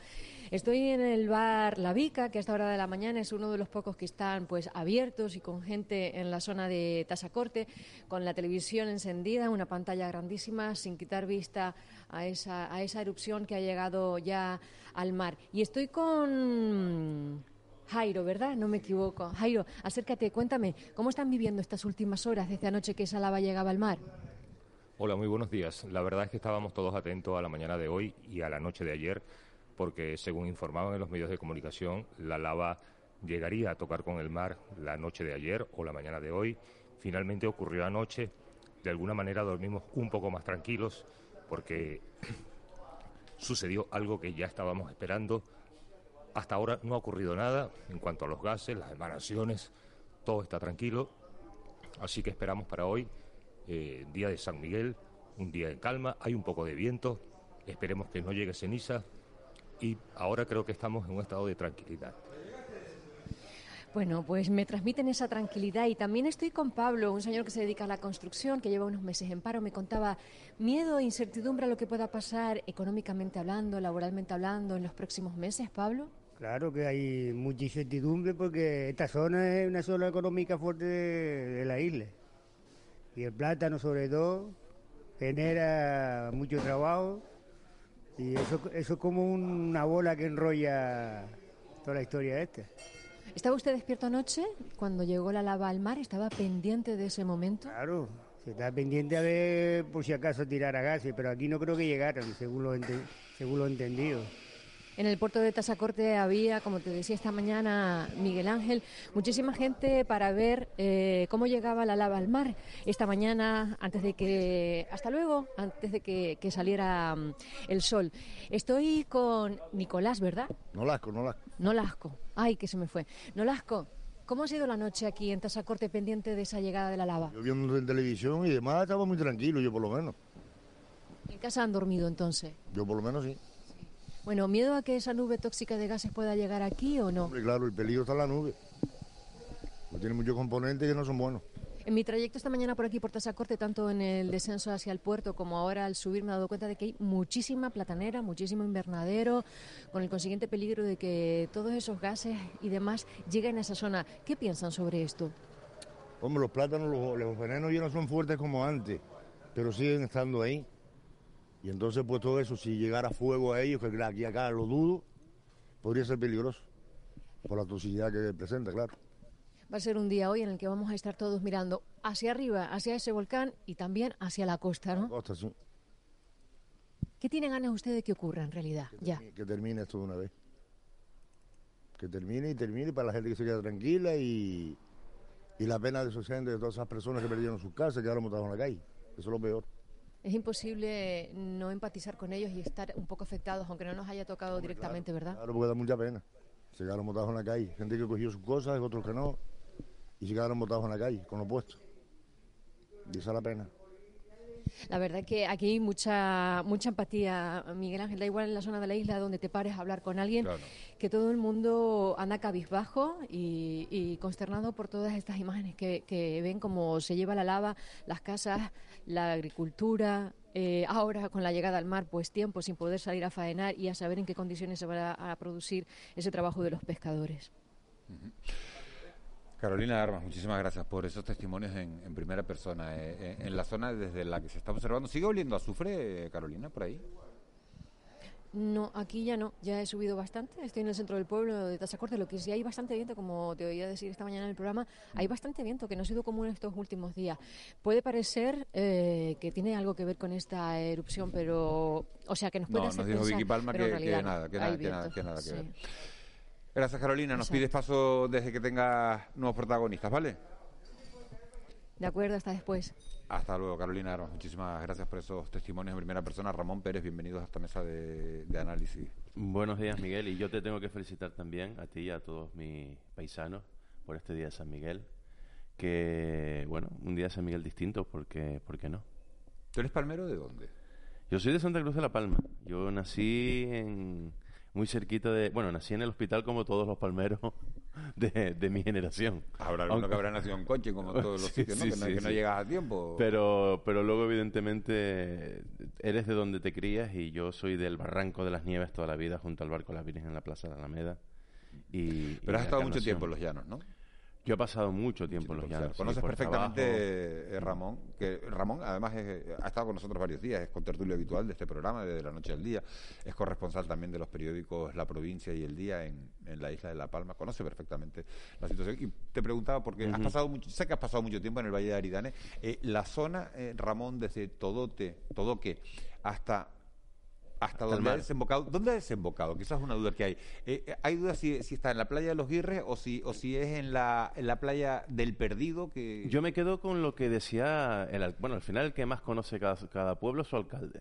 Y si Juan Miguel Rodríguez dice que se llama Zona del Perdido al norte de los Guirres, pala- entonces- palabra de Dios. Palabra de Dios, correcto. Y bueno, eh, desde anoche... ¿Y qué hay en esa zona? momento- Efectivamente, son después de la montaña de Todoque hay un hay cierta, hay como 8 o 10 viviendas. Eh, zona de Pumpido se llama, zona diseminada. No hay un núcleo concreto como puede ser Todoque, la laguna, etcétera, sino varias viviendas diseminadas que, creo que han sido afectadas, evidentemente. Y pero luego es platanera, invernadero y, y ese acantilado que, que estamos viendo ahora mismo también con las imágenes de, de, de los compañeros de la televisión canaria. Y, hombre, eh, sinceramente, creo que la- una buena noticia, si es que este volcán ha dejado algunas, que por el lugar que ha caído al mar es quizás donde menos afección puede tener, porque está bastante alejado de las zonas pobladas de Tazacorte, como San Borondón y el propio puerto, y a la vez se ha situado al norte de otros núcleos, como son los Guirris y la Bombilla, en la que también vive mucha gente. Y al final, pues mira, está creando. Estamos viendo imágenes ahora mismo en directo en el que ya se puede ver la plataforma La que está verdad que es, creando. es espectacular porque se, se va extendiendo a... a, a- lo- era impresionante como en solo una hora. El Instituto Español Sí, de sí. Oceanografía en un tuit habla de, Mira, mira de que esta se está imagen creando, se está formando un delta. Tal cual. Un delta Estamos viendo de una lava. imagen de dron. Estamos viendo una imagen de dron que, que yo me atrevo a calcular que, que ya se adentra dentro del mar en torno a 100 metros aproximadamente, quizá un poco menos. Pero a mí lo que me sorprendía anoche era la imagen de que hacía que mm, quienes intentábamos desca- creíamos que íbamos a poder descansar un poco anoche, nos volviéramos a acostar otra vez a las 3 de la mañana.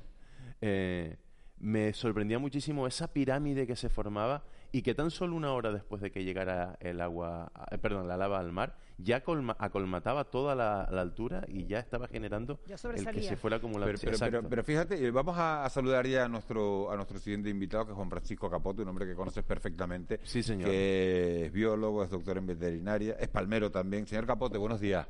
Hola, buenos días. Saludos a todos, eh, a todos ustedes y a mi gran amigo Ramón. Que es como si fuéramos hermanos. Le iba a decir Sí. a todos menos a Ramón, ¿no? Como si fuéramos hermanos. Exacto.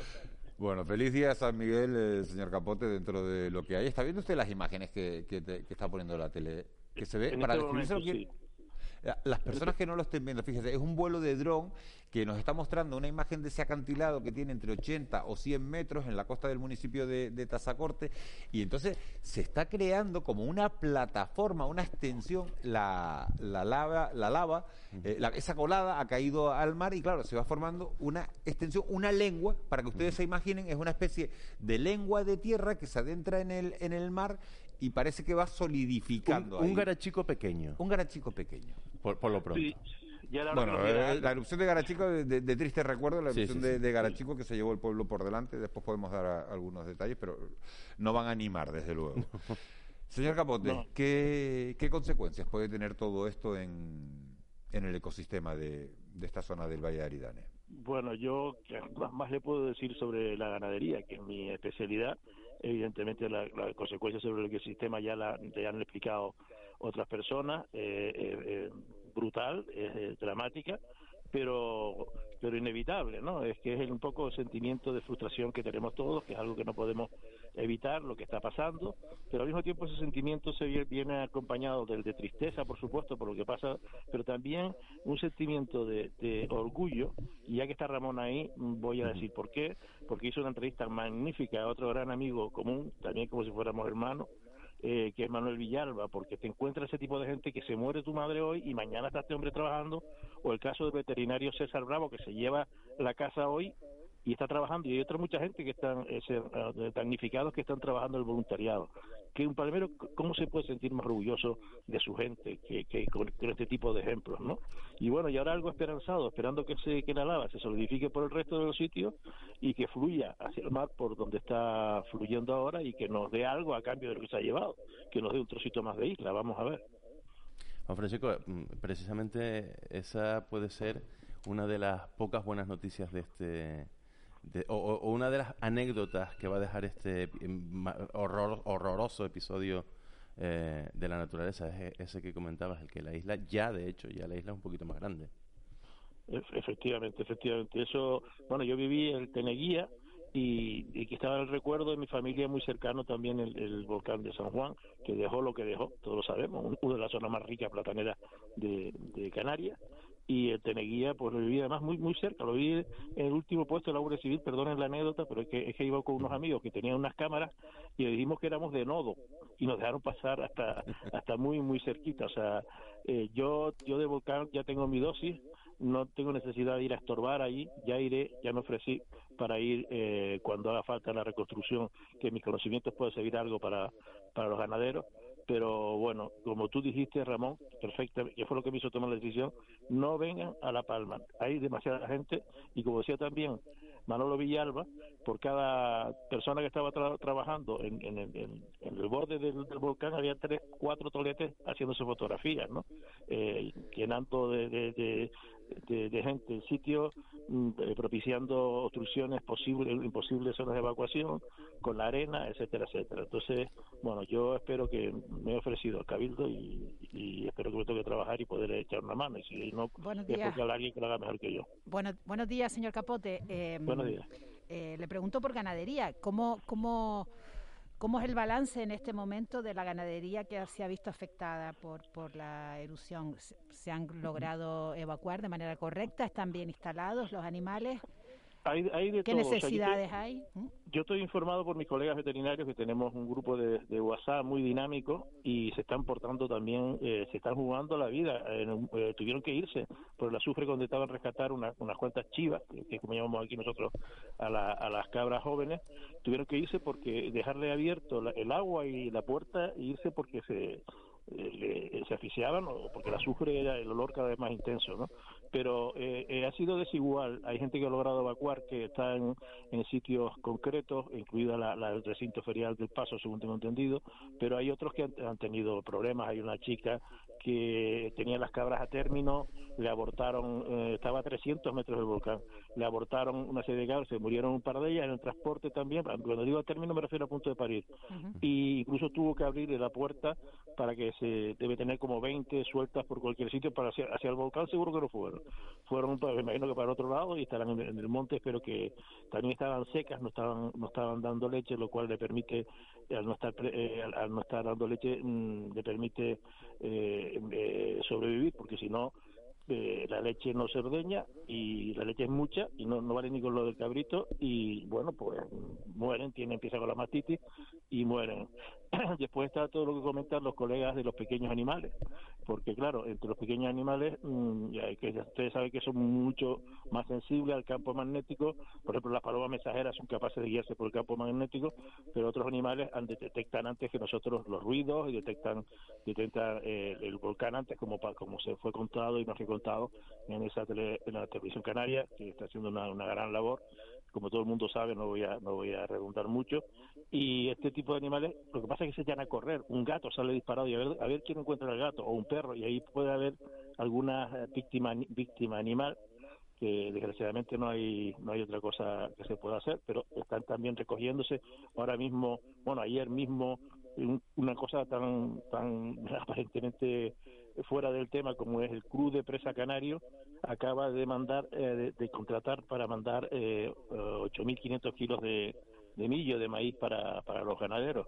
O sea, ahí esa solidaridad también es algo que te satisface mucho y, en- y entre el mundo animal hay cuentas para ingresar eh, de apoyo a ellos. Son varios los afectados, yo creo que debe ser unos 10 más o menos ganaderos eh, profesionales, pero también están afectados indirectamente porque uno, uno de ellos tenía una fábrica de- de queso donde él recogía leche de varios y esta fábrica pues quedó en medio de, la vorágine. Entonces ahora mm, se ha intentado poner en marcha y creo que ya está en marcha la antigua fábrica que, que se hizo en el Cabildo de una manera absurda en su momento porque no tenía sentido hacer una fábrica, de hecho se quedó parada, pero miren ustedes para lo que, para lo que ha servido, ¿no? O sea que bueno, el balance está ahí, yo creo que con las ayudas se podrán volver a recuperar su actividad, además algunos de ellos verdaderos, verdaderos lí- líderes en el tema del ganado porque lleva mucho tiempo en las asociaciones y también en el tema de queso como Ana Laura que es una campeona que ha ganado un montón de premios en, en Canarias Me dice que usted que es usted impulsor del, del nombre eh, Tajo Gaite para el para el volcán. Yo, No, ese es eh, Ramón. Ese es Ramón. ese- ese No. es Ramón. Pero sí, Ese Ramón, Ángel, el que está con Ah, el periódico El Día, que ya que es que el periódico ni se plantea que el volcán se pueda llamar de otra manera, sino que se llama ya Tajo Gaite. Y nos va- de todas maneras, vamos a preguntarle a Alfredo. Entendí Alfredo, mal. ¿estás de acuerdo? Juan Francisco, Juan Ah, Francisco. Juan Francisco, Juan Francisco. Bueno, Francisco. uno es Ramón y el otro. hombre, bueno, si vaya lo el di- lío. si lo Juan dice Francisco. Ramón, si lo dice Ramón va a misa. Yo por supuesto estoy de acuerdo con la propuesta No, hombre, de, ta- tampoco de- es eso, Ramón. tampoco es eso. no, no, Tampoco no. si Juan Francisco Capote, ¿qué Ramón, nombre le pondría al volcán? No, no, no, no, Tajogaite, yo, bueno, vamos a ver, yo le pondría el nombre de donde donde salió, y parece que el nombre de Cabeza de vaca. está, Tajogaite. está Ah, Tajogaite. Tajogaite. Tajogaite, parece que es allí donde salió, pues ese. O sea, Cabeza de vaca me- es la zona y el lugar, bueno, que si quieren lo ¿Y el lugar exacto? el lugar Explícalo, sí, sí, exacto no, si queremos que lo explique. Bueno, pues lo podemos explicar. Eh, Evidentemente esto no es que yo me haya levantado una mañana y haya decidido que se quiera llamar de esta manera, sino simplemente viene, viene por los propios vecinos de la zona. Tenemos que recordar que el volcán surge en el barrio de Las Manchas, en una zona conocida como Cabeza Vaca, ni siquiera Cabeza de Vaca, sino Cabeza Vaca, y más concretamente en un espacio que se denomina Hoyo de Tajogaite.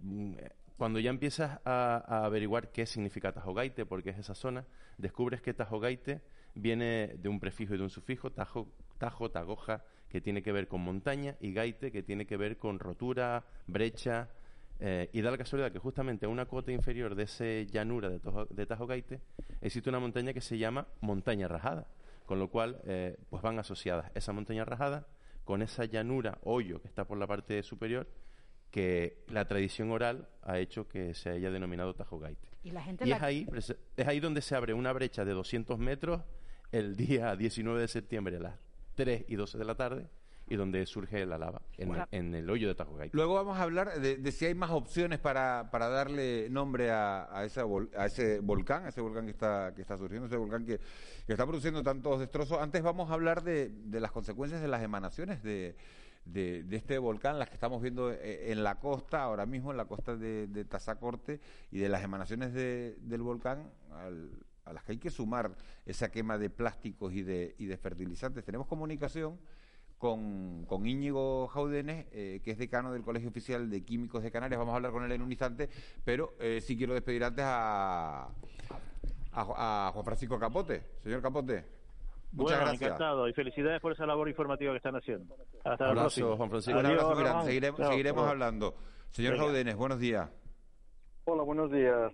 Eh, Eh, Miguel Ángel. ¿Qué, qué emanaciones se están produciendo ahora mismo, eh, se podrían estar produciendo en, en la costa de Tazacorte? Bueno, eh, primero decir que hay que analizarlas primero. O sea, supongo que el gobierno de Canarias está monitorizando eh, esas emanaciones y tendrá que tomar las muestras y, y evaluarlas eh, y sacar sus, sus conclusiones. No podemos adelantarnos, nada más que si le pregunta a un químico, eh, como, soy yo, pues mm, no siempre somos muy muy eh, respetuosos Muy con los ¿no? resultados. Con los resultados no podemos adelantarnos a los resultados.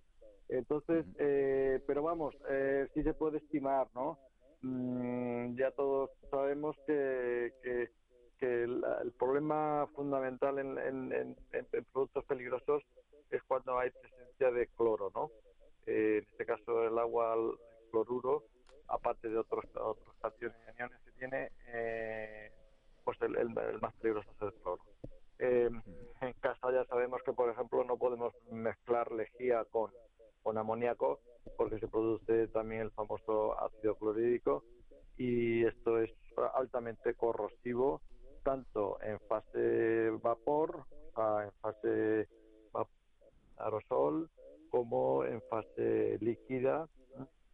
Eh, ya luego en fase gas pues, ya sería el, puro- el- el- puro cloro clorogas, ¿no? Pero no estaríamos en esa fase, estaríamos en fase de aer- aerosoles de, de ácido clorhídrico. Em, Y en un- dime, dime. No, le iba a preguntar que en un proceso de este tipo, ¿de qué, cuáles son las emanaciones más peligrosas? ¿De qué hay que estar más pendiente? Bueno, tú te refieres ya a cuando ya la lava está ya en contacto con el agua a esa temperatura, eh, o, te, Correcto. o te refieres a la de la, la- las emanaciones del volcán. Eh, Oye, me refiero, eh, me refiero a, a- a las dos, es decir, ¿cuáles, ¿cuáles son las más peligrosas? Porque nos han dicho, oye, a partir, hay mucha mucha gente que te dice, a partir de ahora, desde que la colada entre en contacto con el agua, hay que ponerse esas máscaras que te cubran mucho más porque las emanaciones son más, eh, más peligrosas, los gases que se pueden respirar son más peligrosos. Entonces, por eso le pregunto si, si hay que estar más pendiente o también la colada ha entrado en contacto con los fertilizantes eh, en la parte, sí. en la zona de las plataneras, eso también produce, eh, bueno, pues una- unas emanaciones. Entonces, ¿de qué hay que estar más pendiente? Vale, Mm, insisto una vez más, eh, eh, los químicos y todo el sector químico tenemos muy estudiado eh, los productos químicos a través de su ficha de seguridad, eh, qué, eh, qué consecuencias tiene en, en situaciones eh, extremas o, o accidentales, ¿no? eh, la ficha técnica nos dice, cuidado, cuando este producto está en un incendio, pues puede producir estos gases y tal. O sea, aquí no hay nada mm, que no esté ya estudiado porque tiempo, tiempo hemos tenido, ¿no? Bien, eso por el lugar. Eh, segundo, el, yo diría que, eh, si, a ver, la principal emanación de, gases del, del- de la zona del cono volcánico eh, es el, el CO2, o sea, el dióxido de, azufre, que eh, es uno de los más tóxicos, ¿no? Hay otros, eh, carbonatos, eh, eh, silicatos, en fin, tipo, tipo estado vaporizado y tal, pero el, el, que produce, el que la ficha de seguridad te dice que tiene una toxicidad, eh, son muy tóxicos, que es- están perfectamente catalogados, es el SO2. El, mm, el, en cuanto en el mar, el mar, el más peligroso es el precisamente el ácido clorhídrico por su capacidad de, de alto de, de gas altamente disgregante, o sea, corrosivo, ¿no? Claro, mm, todo esto, pues sí, eh, estamos hablando de vías, de vías eh, respiratorias, porque también podemos hablar de vía dérmica, ¿no? Todo depende del tóxico por donde entres, si por el contacto con la piel, los ojos o, o por la o por la respiración. Entonces, bueno, pues eh, va haciendo sus destrozos por, por donde pasa. Pero también te digo un, un- un tema, eh, que todo depende de la concentración. Eh, y eso es por eso, por eso eh, de ahí eh, la- las medidas preventivas que hay que tomarse ante un, un agente químico de este tipo. Te bueno. podríamos hablar un poco de las medidas preventivas, pero si, pero, pero si quieres, eh, ya te he dicho claramente cuál es el, el- quién y, y, y- y- cuánto y, y- y- y quién es el más peligroso de lo que se está hablando ahí ahora. ¿eh? Eh, buenos días, señor Jaudenes. Eh, y la parte, días. hay una parte positiva de todo esto, en lo referente a la química. ¿Qué, qué efectos eh, tendrá en el terreno cuando pase el episodio y, y, la, y la- las cenizas se asienten y, y bueno y el terreno se asiente? A ver, eh, ten- aquí tenemos eh, o sea, lo que lo- lo- los productos tóxicos eh, son tóxicos antes y después, ¿no? Lo que que es dispersarlos, eh, si se pueden atrapar y, y- y eliminar, pues sería lo ideal, pero es un caso muy difícil cuando van a la atmósfera. Aunque ya la atmósfera de por sí sola ya ya ya tiene sus medidas de, de rehabilitar o de, de, en fin, atmósferas, eh, tenemos una atmósfera impresionante, la de la Tierra, eh, única, yo diría, en, por ahora en, en el universo, que nos protege de- y nos depura muchísimas cosas, ¿sabes? Bueno, mm, dicho esto, mm, eh, me estabas preguntando que se me ha ido Sí, ahora- no, si había algún efecto positivo, ¿no? De la caída de Ah. todos estos materiales eh, eh, sobre Sí. la Tierra, ¿no? Vale, vale. Los gases tóxicos lo siguen siendo hasta que no se vayan degradando eh, en, la, en la atmósfera eh, eh, mm, y transformando en otros menos peligrosos. ¿no? Pero eh, en la Tierra lo único que nos vamos a quedar de bueno va a ser eh, pues eh, el- el- la roca volcánica eh, pulverizada, eh, que eso es pues mm, a ver, nosotros en Canarias tenemos la ventaja de disponer de este tipo de, de, edafología, ¿no? Eh, que es la roca volcánica. Pues, y eso no nos permite, porque mm, los suelos que tengan permeabilidad eh, al agua y, y, en fin, a todo lo que se- les deposite, ya sean fertilizantes, abonos insecticidas, pesticidas, herbicidas o lo que sea, con fines mm, buenos, pues eso que lo absorbe la tierra fácilmente, pues es, es, es una gran ventaja. Hay tierras que son más tipo eh, bloque, o sea, que no son, son- que no son impermeables y ahí no se puede sembrar nada. o tienen contenidos de, de carbonatos o de silicatos muy altos. eh, entonces, esos son tierras que no que no son fértiles, ¿no? Nosotros el tener ese tipo de, de como digo, pues son ventajas muy muy muy, muy positivas. Tierras permeables, mm, eh, aparte que impiden todo el tema de de, de los ah, de los eh, que, los- que los que los barrancos y demás que, que colmaten y, y todo esto, pues, se absorbe y tal, pues, pues eh, eso, eso es fantástico. Hombre, tiene el inconveniente de que no podemos almacenar agua, ¿no?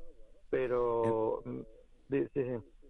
No, le, le iba a preguntar, profesor, en el caso de La Palma se ha estipulado un, un perímetro de seguridad de en torno a dos kilómetros y medio.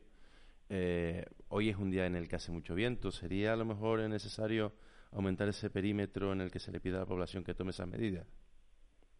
Vale. Eh, la dinámica de todos los flujos eh, del aire y demás es complicadísima, ¿eh? porque son muy caprichosos, son muy eh, eh, entra en juego también otras otras variables que es la humedad, no solo el aire, sino la, la humedad y por tanto el, el- contenido de agua que tienen, ¿no? Entonces es muy, muy- complicado. Mm, Yo iría más bien, mm, sí, las- los, los meteorólogos, los, mm, eh, fin, eh, oceanográficos que también estudian las, el tema de las corrientes marinas, no solo corrientes marinas, sino corrientes eh, en, la- atmósfera, eh, ya tienen que tendrán que hacer eh, simulaciones, tendrán que hacer, en fin, que es muy es difícil.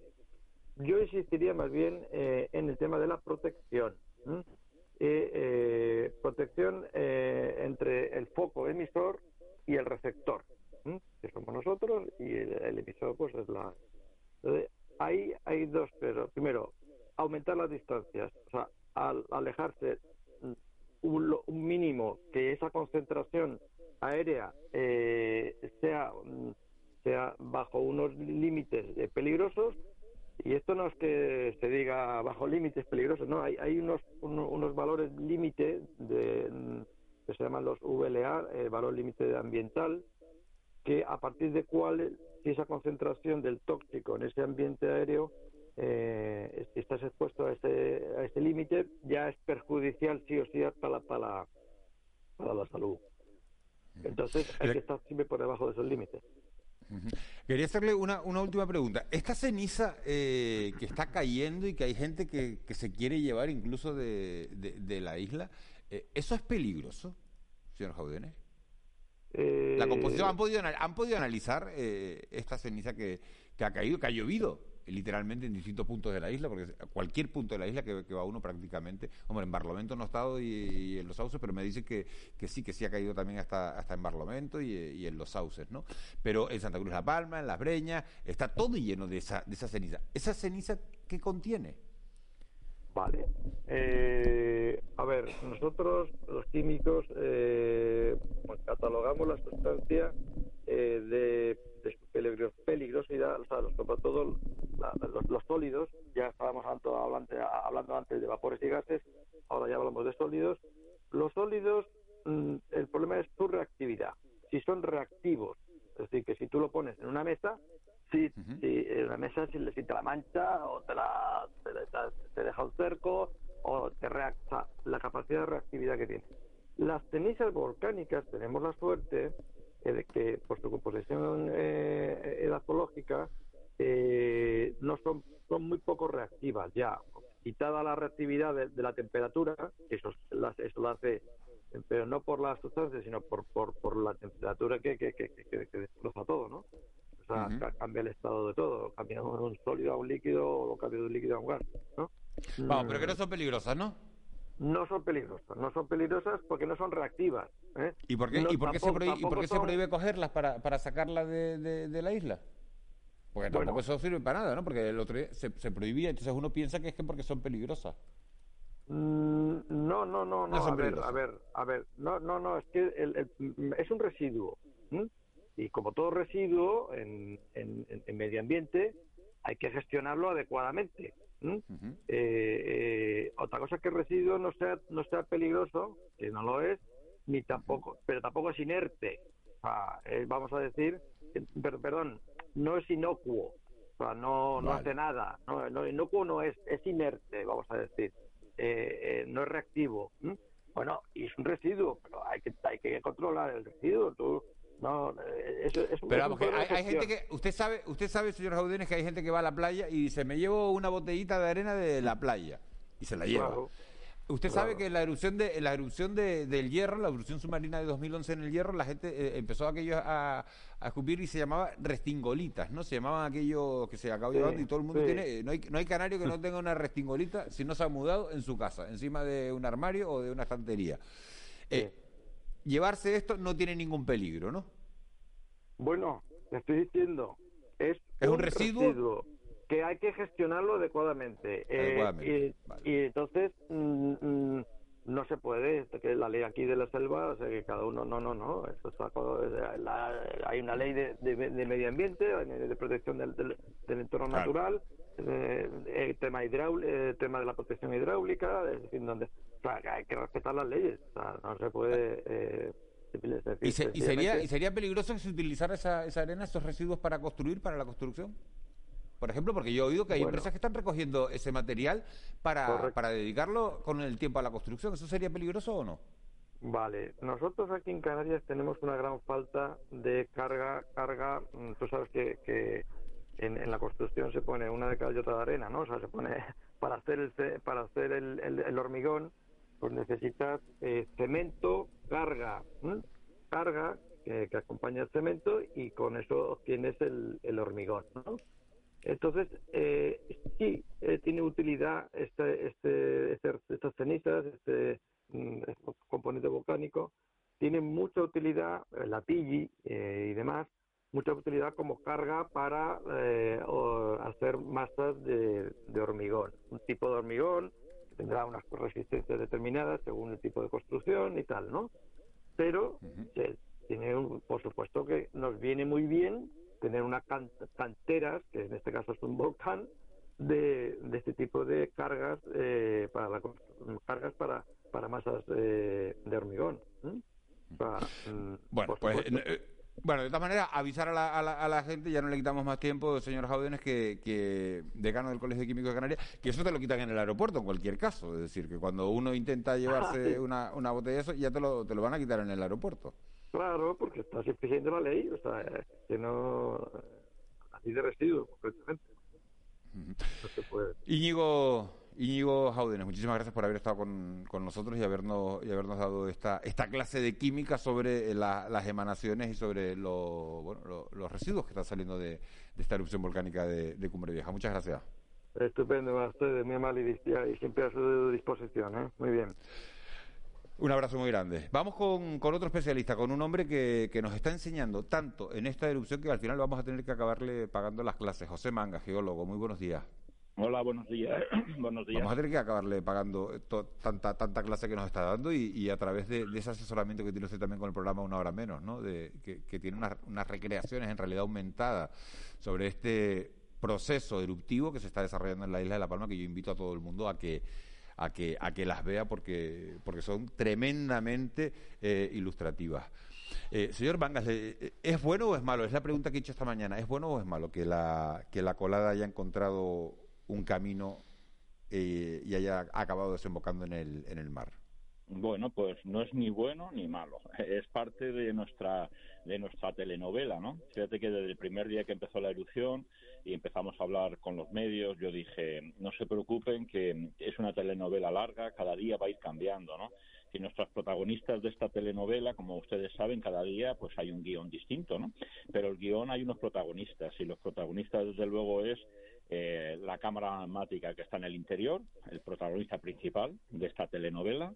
Después tenemos eh, ya los protagonistas que es la fisura eruptiva, eh, que va cambiando cada día, como es lógico, el cono volcánico, la lava es otro protagonista, los gases es otro protagonista, eh, los, el- el- lo que es eh, los, eh, la ceniza o los piroclastos que están sacando. Y justamente el capítulo de anoche de esta telenovela o de esta película que estamos viendo, pues es que eh, el volumen de magma que está saliendo es tan importante que ya ha discurrido por todo lo que es la ladera oeste de, de este punto de, ¿Es mucho o es Cabeza de poco? Vaca y está llegando al mar. ¿Es mucho o es poco, señor Mangas? Porque eh, hay gente, eh, lo preguntaba esta mañana a otro compañero suyo, hay gente que dice que es poco porque normalmente esto se mide en kilómetros cúbicos y nosotros estamos midiéndolo en metros cúbicos. Es lo mismo, En millones de metros cúbicos, pero en metros cúbicos.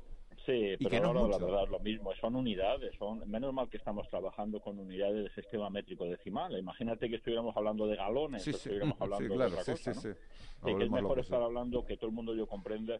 Si hablas de un kilómetro cúbico, a lo mejor a la gente le cuesta comprender más, ¿no? Pero si tú hablas de un metro cúbico, que sabes que es la multiplicación de un metro por un metro por un metro, cuando tienes un aljibe, tú dices, yo tengo tres metros cúbicos en el aljibe o tengo cinco metros cúbicos, ¿no? Al final, cada metro cúbico son mil litros. Y yo creo que la gente normal entiende más lo que es un litro porque sabe lo que es una botella de leche y eso es un litro, ¿no? pues un metro cúbico son mil, mil justamente mil botellas, no mil, mil litros, ¿no? Y claro, si empiezas a hablar de kilómetros cúbicos, yo creo que la gente se pierde. Así que yo creo que es mejor que sigamos hablando de metros cúbicos. Pero Bueno, la pregunta es si es, mucha la- si es mucho magma el que ha salido o es poco. es mucho o poco. Eh, bueno, hay mucho debajo. Podemos tener eh, centenares de millones de metros cúbicos, ¿vale? Y hemos sacado, por estimaciones hasta ayer, alrededor entre 40 y 50 millones de metros cúbicos. Es decir, 40 o 50 millones son, eh, estamos hablando justamente de decenas. Lo que hay debajo eh, son posiblemente centenares o millares de metros cúbicos, ¿vale? Así que queda, abajo hay mucho, pero no va a salir todo, porque si no se hundiría, colapsaría la isla, ¿no? Y va a salir, siempre se hablan estas erupciones que, con relación a la cámara magmática que está ahí entre eh, 3 kilómetros y unos 15 kilómetros, como veíamos en, el, en lo que es la realidad virtual que puso la Telecanarias, ¿no? que ese, esa cámara magmática que está ahí entre 3 y 15 kilómetros, pues ahí puede haber perfectamente eh, centenares o miles de millones de metros cúbicos. Es decir, que al millón hay que añadirle dos ceros o tres ceros. Es decir, que es mucha cantidad lo que hay debajo de la isla de La Palma, que lleva ahí posiblemente lleva ahí posiblemente eh, miles de años o decenas de años, lo único que ahora se ha manifestado, pero eso está ahí debajo, ¿vale? Y entonces, ¿qué es lo que está llegando al mar? Antes de acostarme yo, a las doce y media, que conecté con eh, la Telecanarias, claro, Lo veíamos vimos, lo vimos por la lo- tele, por eso yo creo que ni ha dormido usted. Sí, no, me acosté tarde, a la una, pero ya a la una dije, tengo que espabilar, que tengo mañana clase, ¿no? Como tú decías, los profesores damos clase tanto en el aula como ahora que estamos dando clase, ¿no? Con ustedes, ¿no? Entonces, ayer veíamos que empezaba a caer por el acantilado, eh, caían como bloques rotos, es lo que se llaman bolas de acreción, y esas bolas de acreción va rodando justamente ladera abajo. Claro, estamos teniendo acantilados eh, que tienen 60 metros, 50 metros, a- puede llegar en algunos puntos 100 metros de altura, ¿no? pero una vez que se ha establecido esa caída y que viene bajando metros cúbicos y metros cúbicos de lava por segundo, porque cada segundo están bajando metros cúbicos de lava, es decir, más de mil litros por segundo seguro que están cayendo por allí, se formó una rampa, que es lo que veíamos anoche como a la una de la mañana ya teníamos una rampa, que es como una especie de, de, plata- de- plataforma inclinada, pues casi 45 grados, 50 grados hacia el mar. Esta mañana cuando ya he puesto, me he levantado a las 7 y he puesto eh, la televisión, la rampa ya sirve justamente de, de lo que es justamente la, la plataforma por donde va a discurrir todos los metros cúbicos o litros y litros y litros de magma que van a estar cayendo continuamente. Pero ya tiene esa superficie inclinada. Y yo he visto esta mañana que ya eh, se ha metido en toda la zona intermareal, toda la zona de subida y bajada de mareas, y ya está metida la lava en la zona submareal, por debajo de la marea que aquí en Canarias tenemos son profundidad- profundidades entre 20 y 25 metros de profundidad. Y fíjense que ya se ha extendido lateralmente, ya no coge solamente el canal lábico por donde estaba precipitándose al mar por el acantilado, sino ya se ha extendido decenas de metros a derecha e izquierda, o al norte y al sur, ¿no? Se nos va a crear ahí pues una plataforma lábica que se llama así, plataforma lábica, que es lo que hemos visto anoche a la y ya esta mañana se ve perfectamente esa cascada A ver, a ver, que estamos teniendo un... Sí, a ver, sí, ahora lo oímos, señor Manga. No, hemos perdido la, la comunicación. Pues qué Bueno, pena. eh, hablaba precisamente el, el profesor Manga, era una de las cuestiones que quería hacerle de, de que de toda esa cantidad de magma que hay en el subsuelo y eh, evidentemente da la sensación como que Ha además, dicho miles. o usando el símil que él usa centenares de de- miles. Sí, centenares de millones. pero da la de sensación de que hemos, hemos gastado ya la, la lava de ese primer piso como si fuera como si lo pudiéramos hacer ese símil y que estamos ya tirando de ese segundo piso de, de- de subsuelo de material que, que además corresponde con esos temblores que han vuelto otra vez a la zona sur de, la isla, que, que, es uno de los mm, grandes temores que en estas jornadas yo creo que a, todos a toda la gente que estamos en La Palma nos ha traído, el, precisamente el que se haya replicado ese enjambre de nuevo en el subsuelo de Fuencaliente, de nuevo a esa, a esa, a esa profundidad de en torno a 10, 12 kilómetros y que hace que volvamos a retomar las sensaciones de hace 15 días cuando comenzaba este enjambre sísmico y que da el miedo de que de nuevo se esté produciendo este proceso. Y bueno, es ponernos prácticamente en lo peor, afortunadamente mientras siga saliendo lava por este punto emisor, me llama mucho la atención la terminología que, empleamos, ya no hablamos de bocas ni de grietas, sino de centros emisores y de esa manera pero de esa manera evitamos las dudas de es que escuché a algún especialista que le preguntaban eso es una boca o una grieta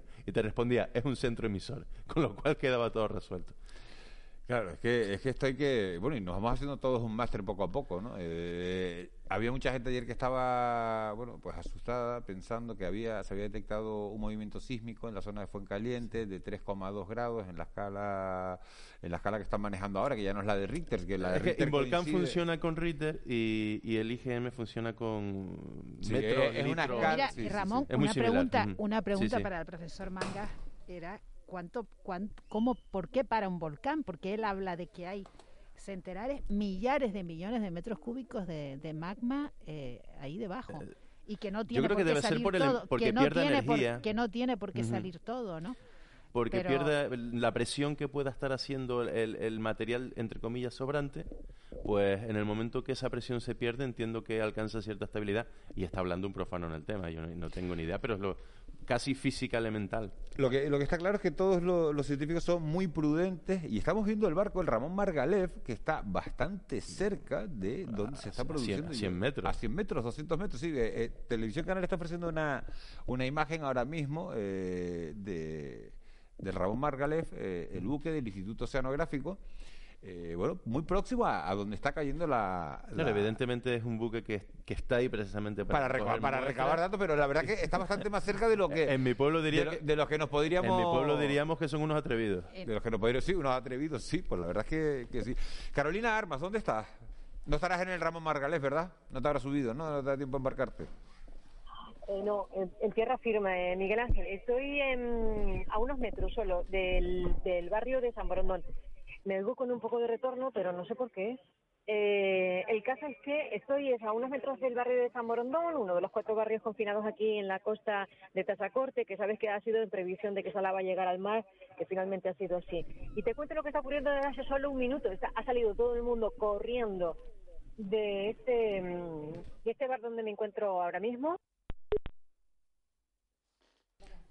Bueno, pues estamos teniendo problemas esta mañana con las comunicaciones, no sé qué está ocurriendo, pero sí tenemos a José Mangas otra vez, que lo hemos recuperado, ¿verdad?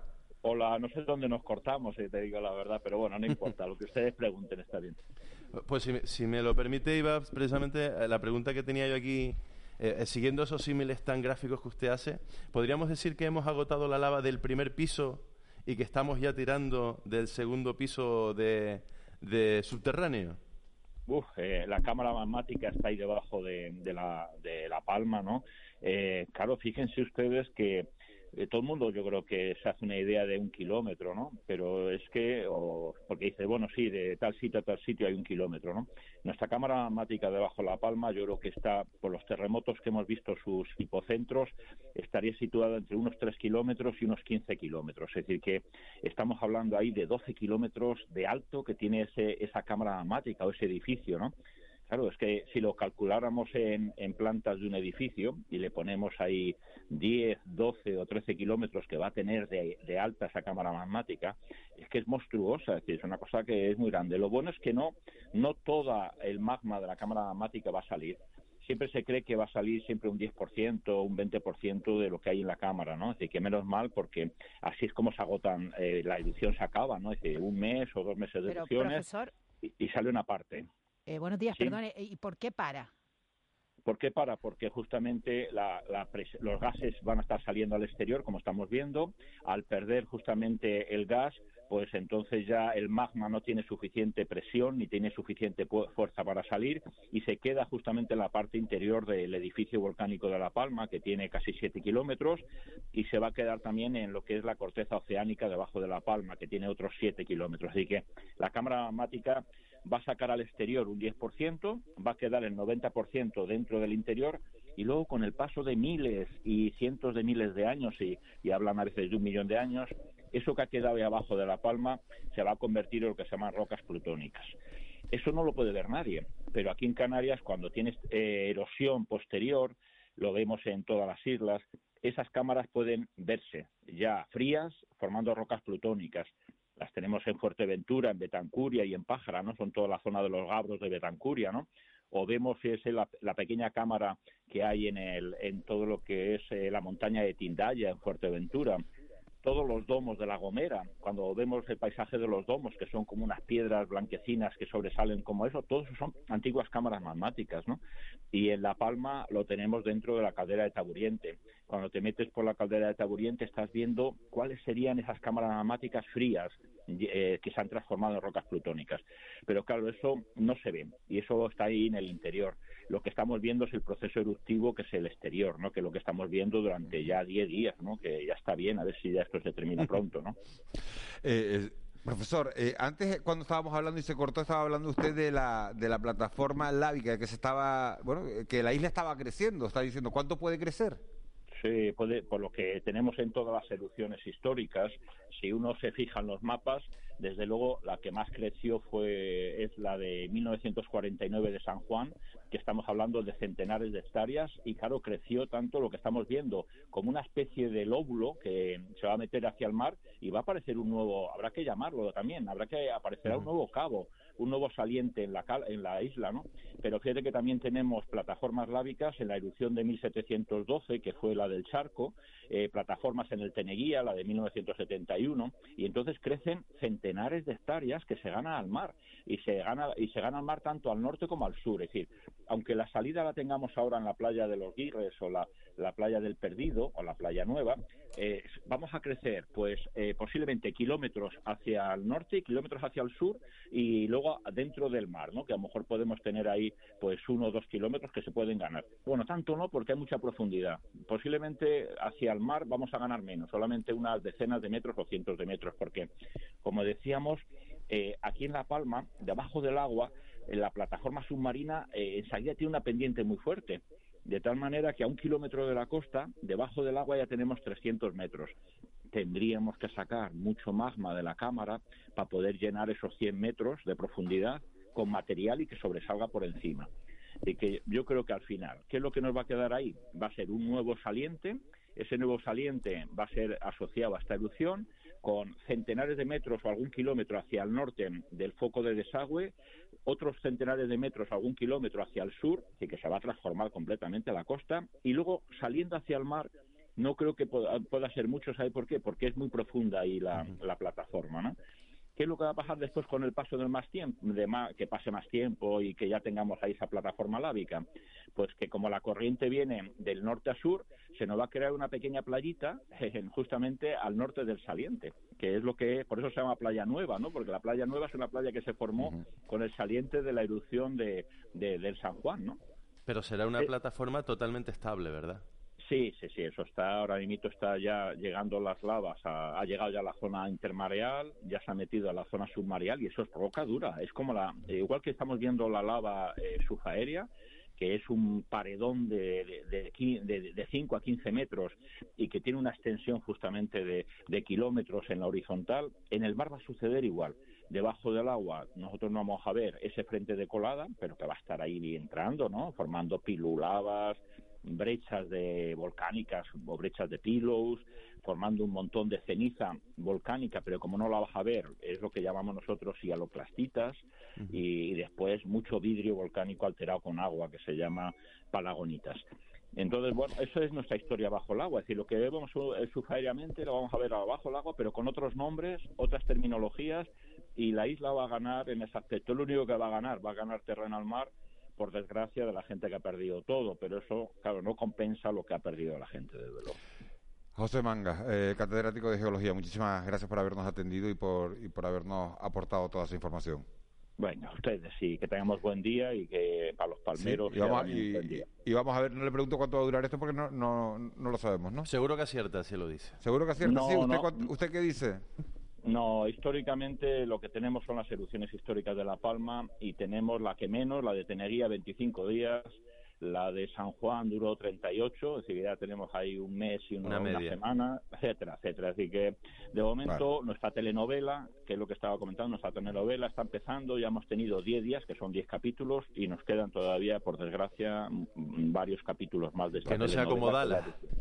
Sí, igual, igual que Dallas o igual que Vacaciones en el Mar o igual que cualquier telenovela que tenemos por ahí. Y claro, nuestros protagonistas siguen hablando, ¿no? Y habla el volcán, habla las lavas, hablan los piroclastos, habla el mar. Es decir, que es eso, es, es así, es que es así. No, no te- por desgracia, nosotros estamos aquí en las Islas Canarias porque ha habido miles y miles de erupciones como esta y nuestras islas han crecido por encima del nivel del mar. Y estamos en una zona volcánica activa. José Mangas, muchísimas gracias. Venga, ustedes, buen día. a todos. buen día. Nos íbamos a ir con nuestra compañera Carolina Armas, pero tenemos encima ya eh, el, boletín de, la, de las 9 de la mañana. Carolina, ¿dónde estás? Y volvemos contigo enseguida. Pero anticípanos. Pues muy cerquita de San Borondón, a unos metros, uno de esos cuatro barrios confinados desde hace unos días, Miguel Ángel. Pues si te parece, vamos al boletín de las 9 y enseguida retomamos contigo. ¿Vale? Ahora hablamos.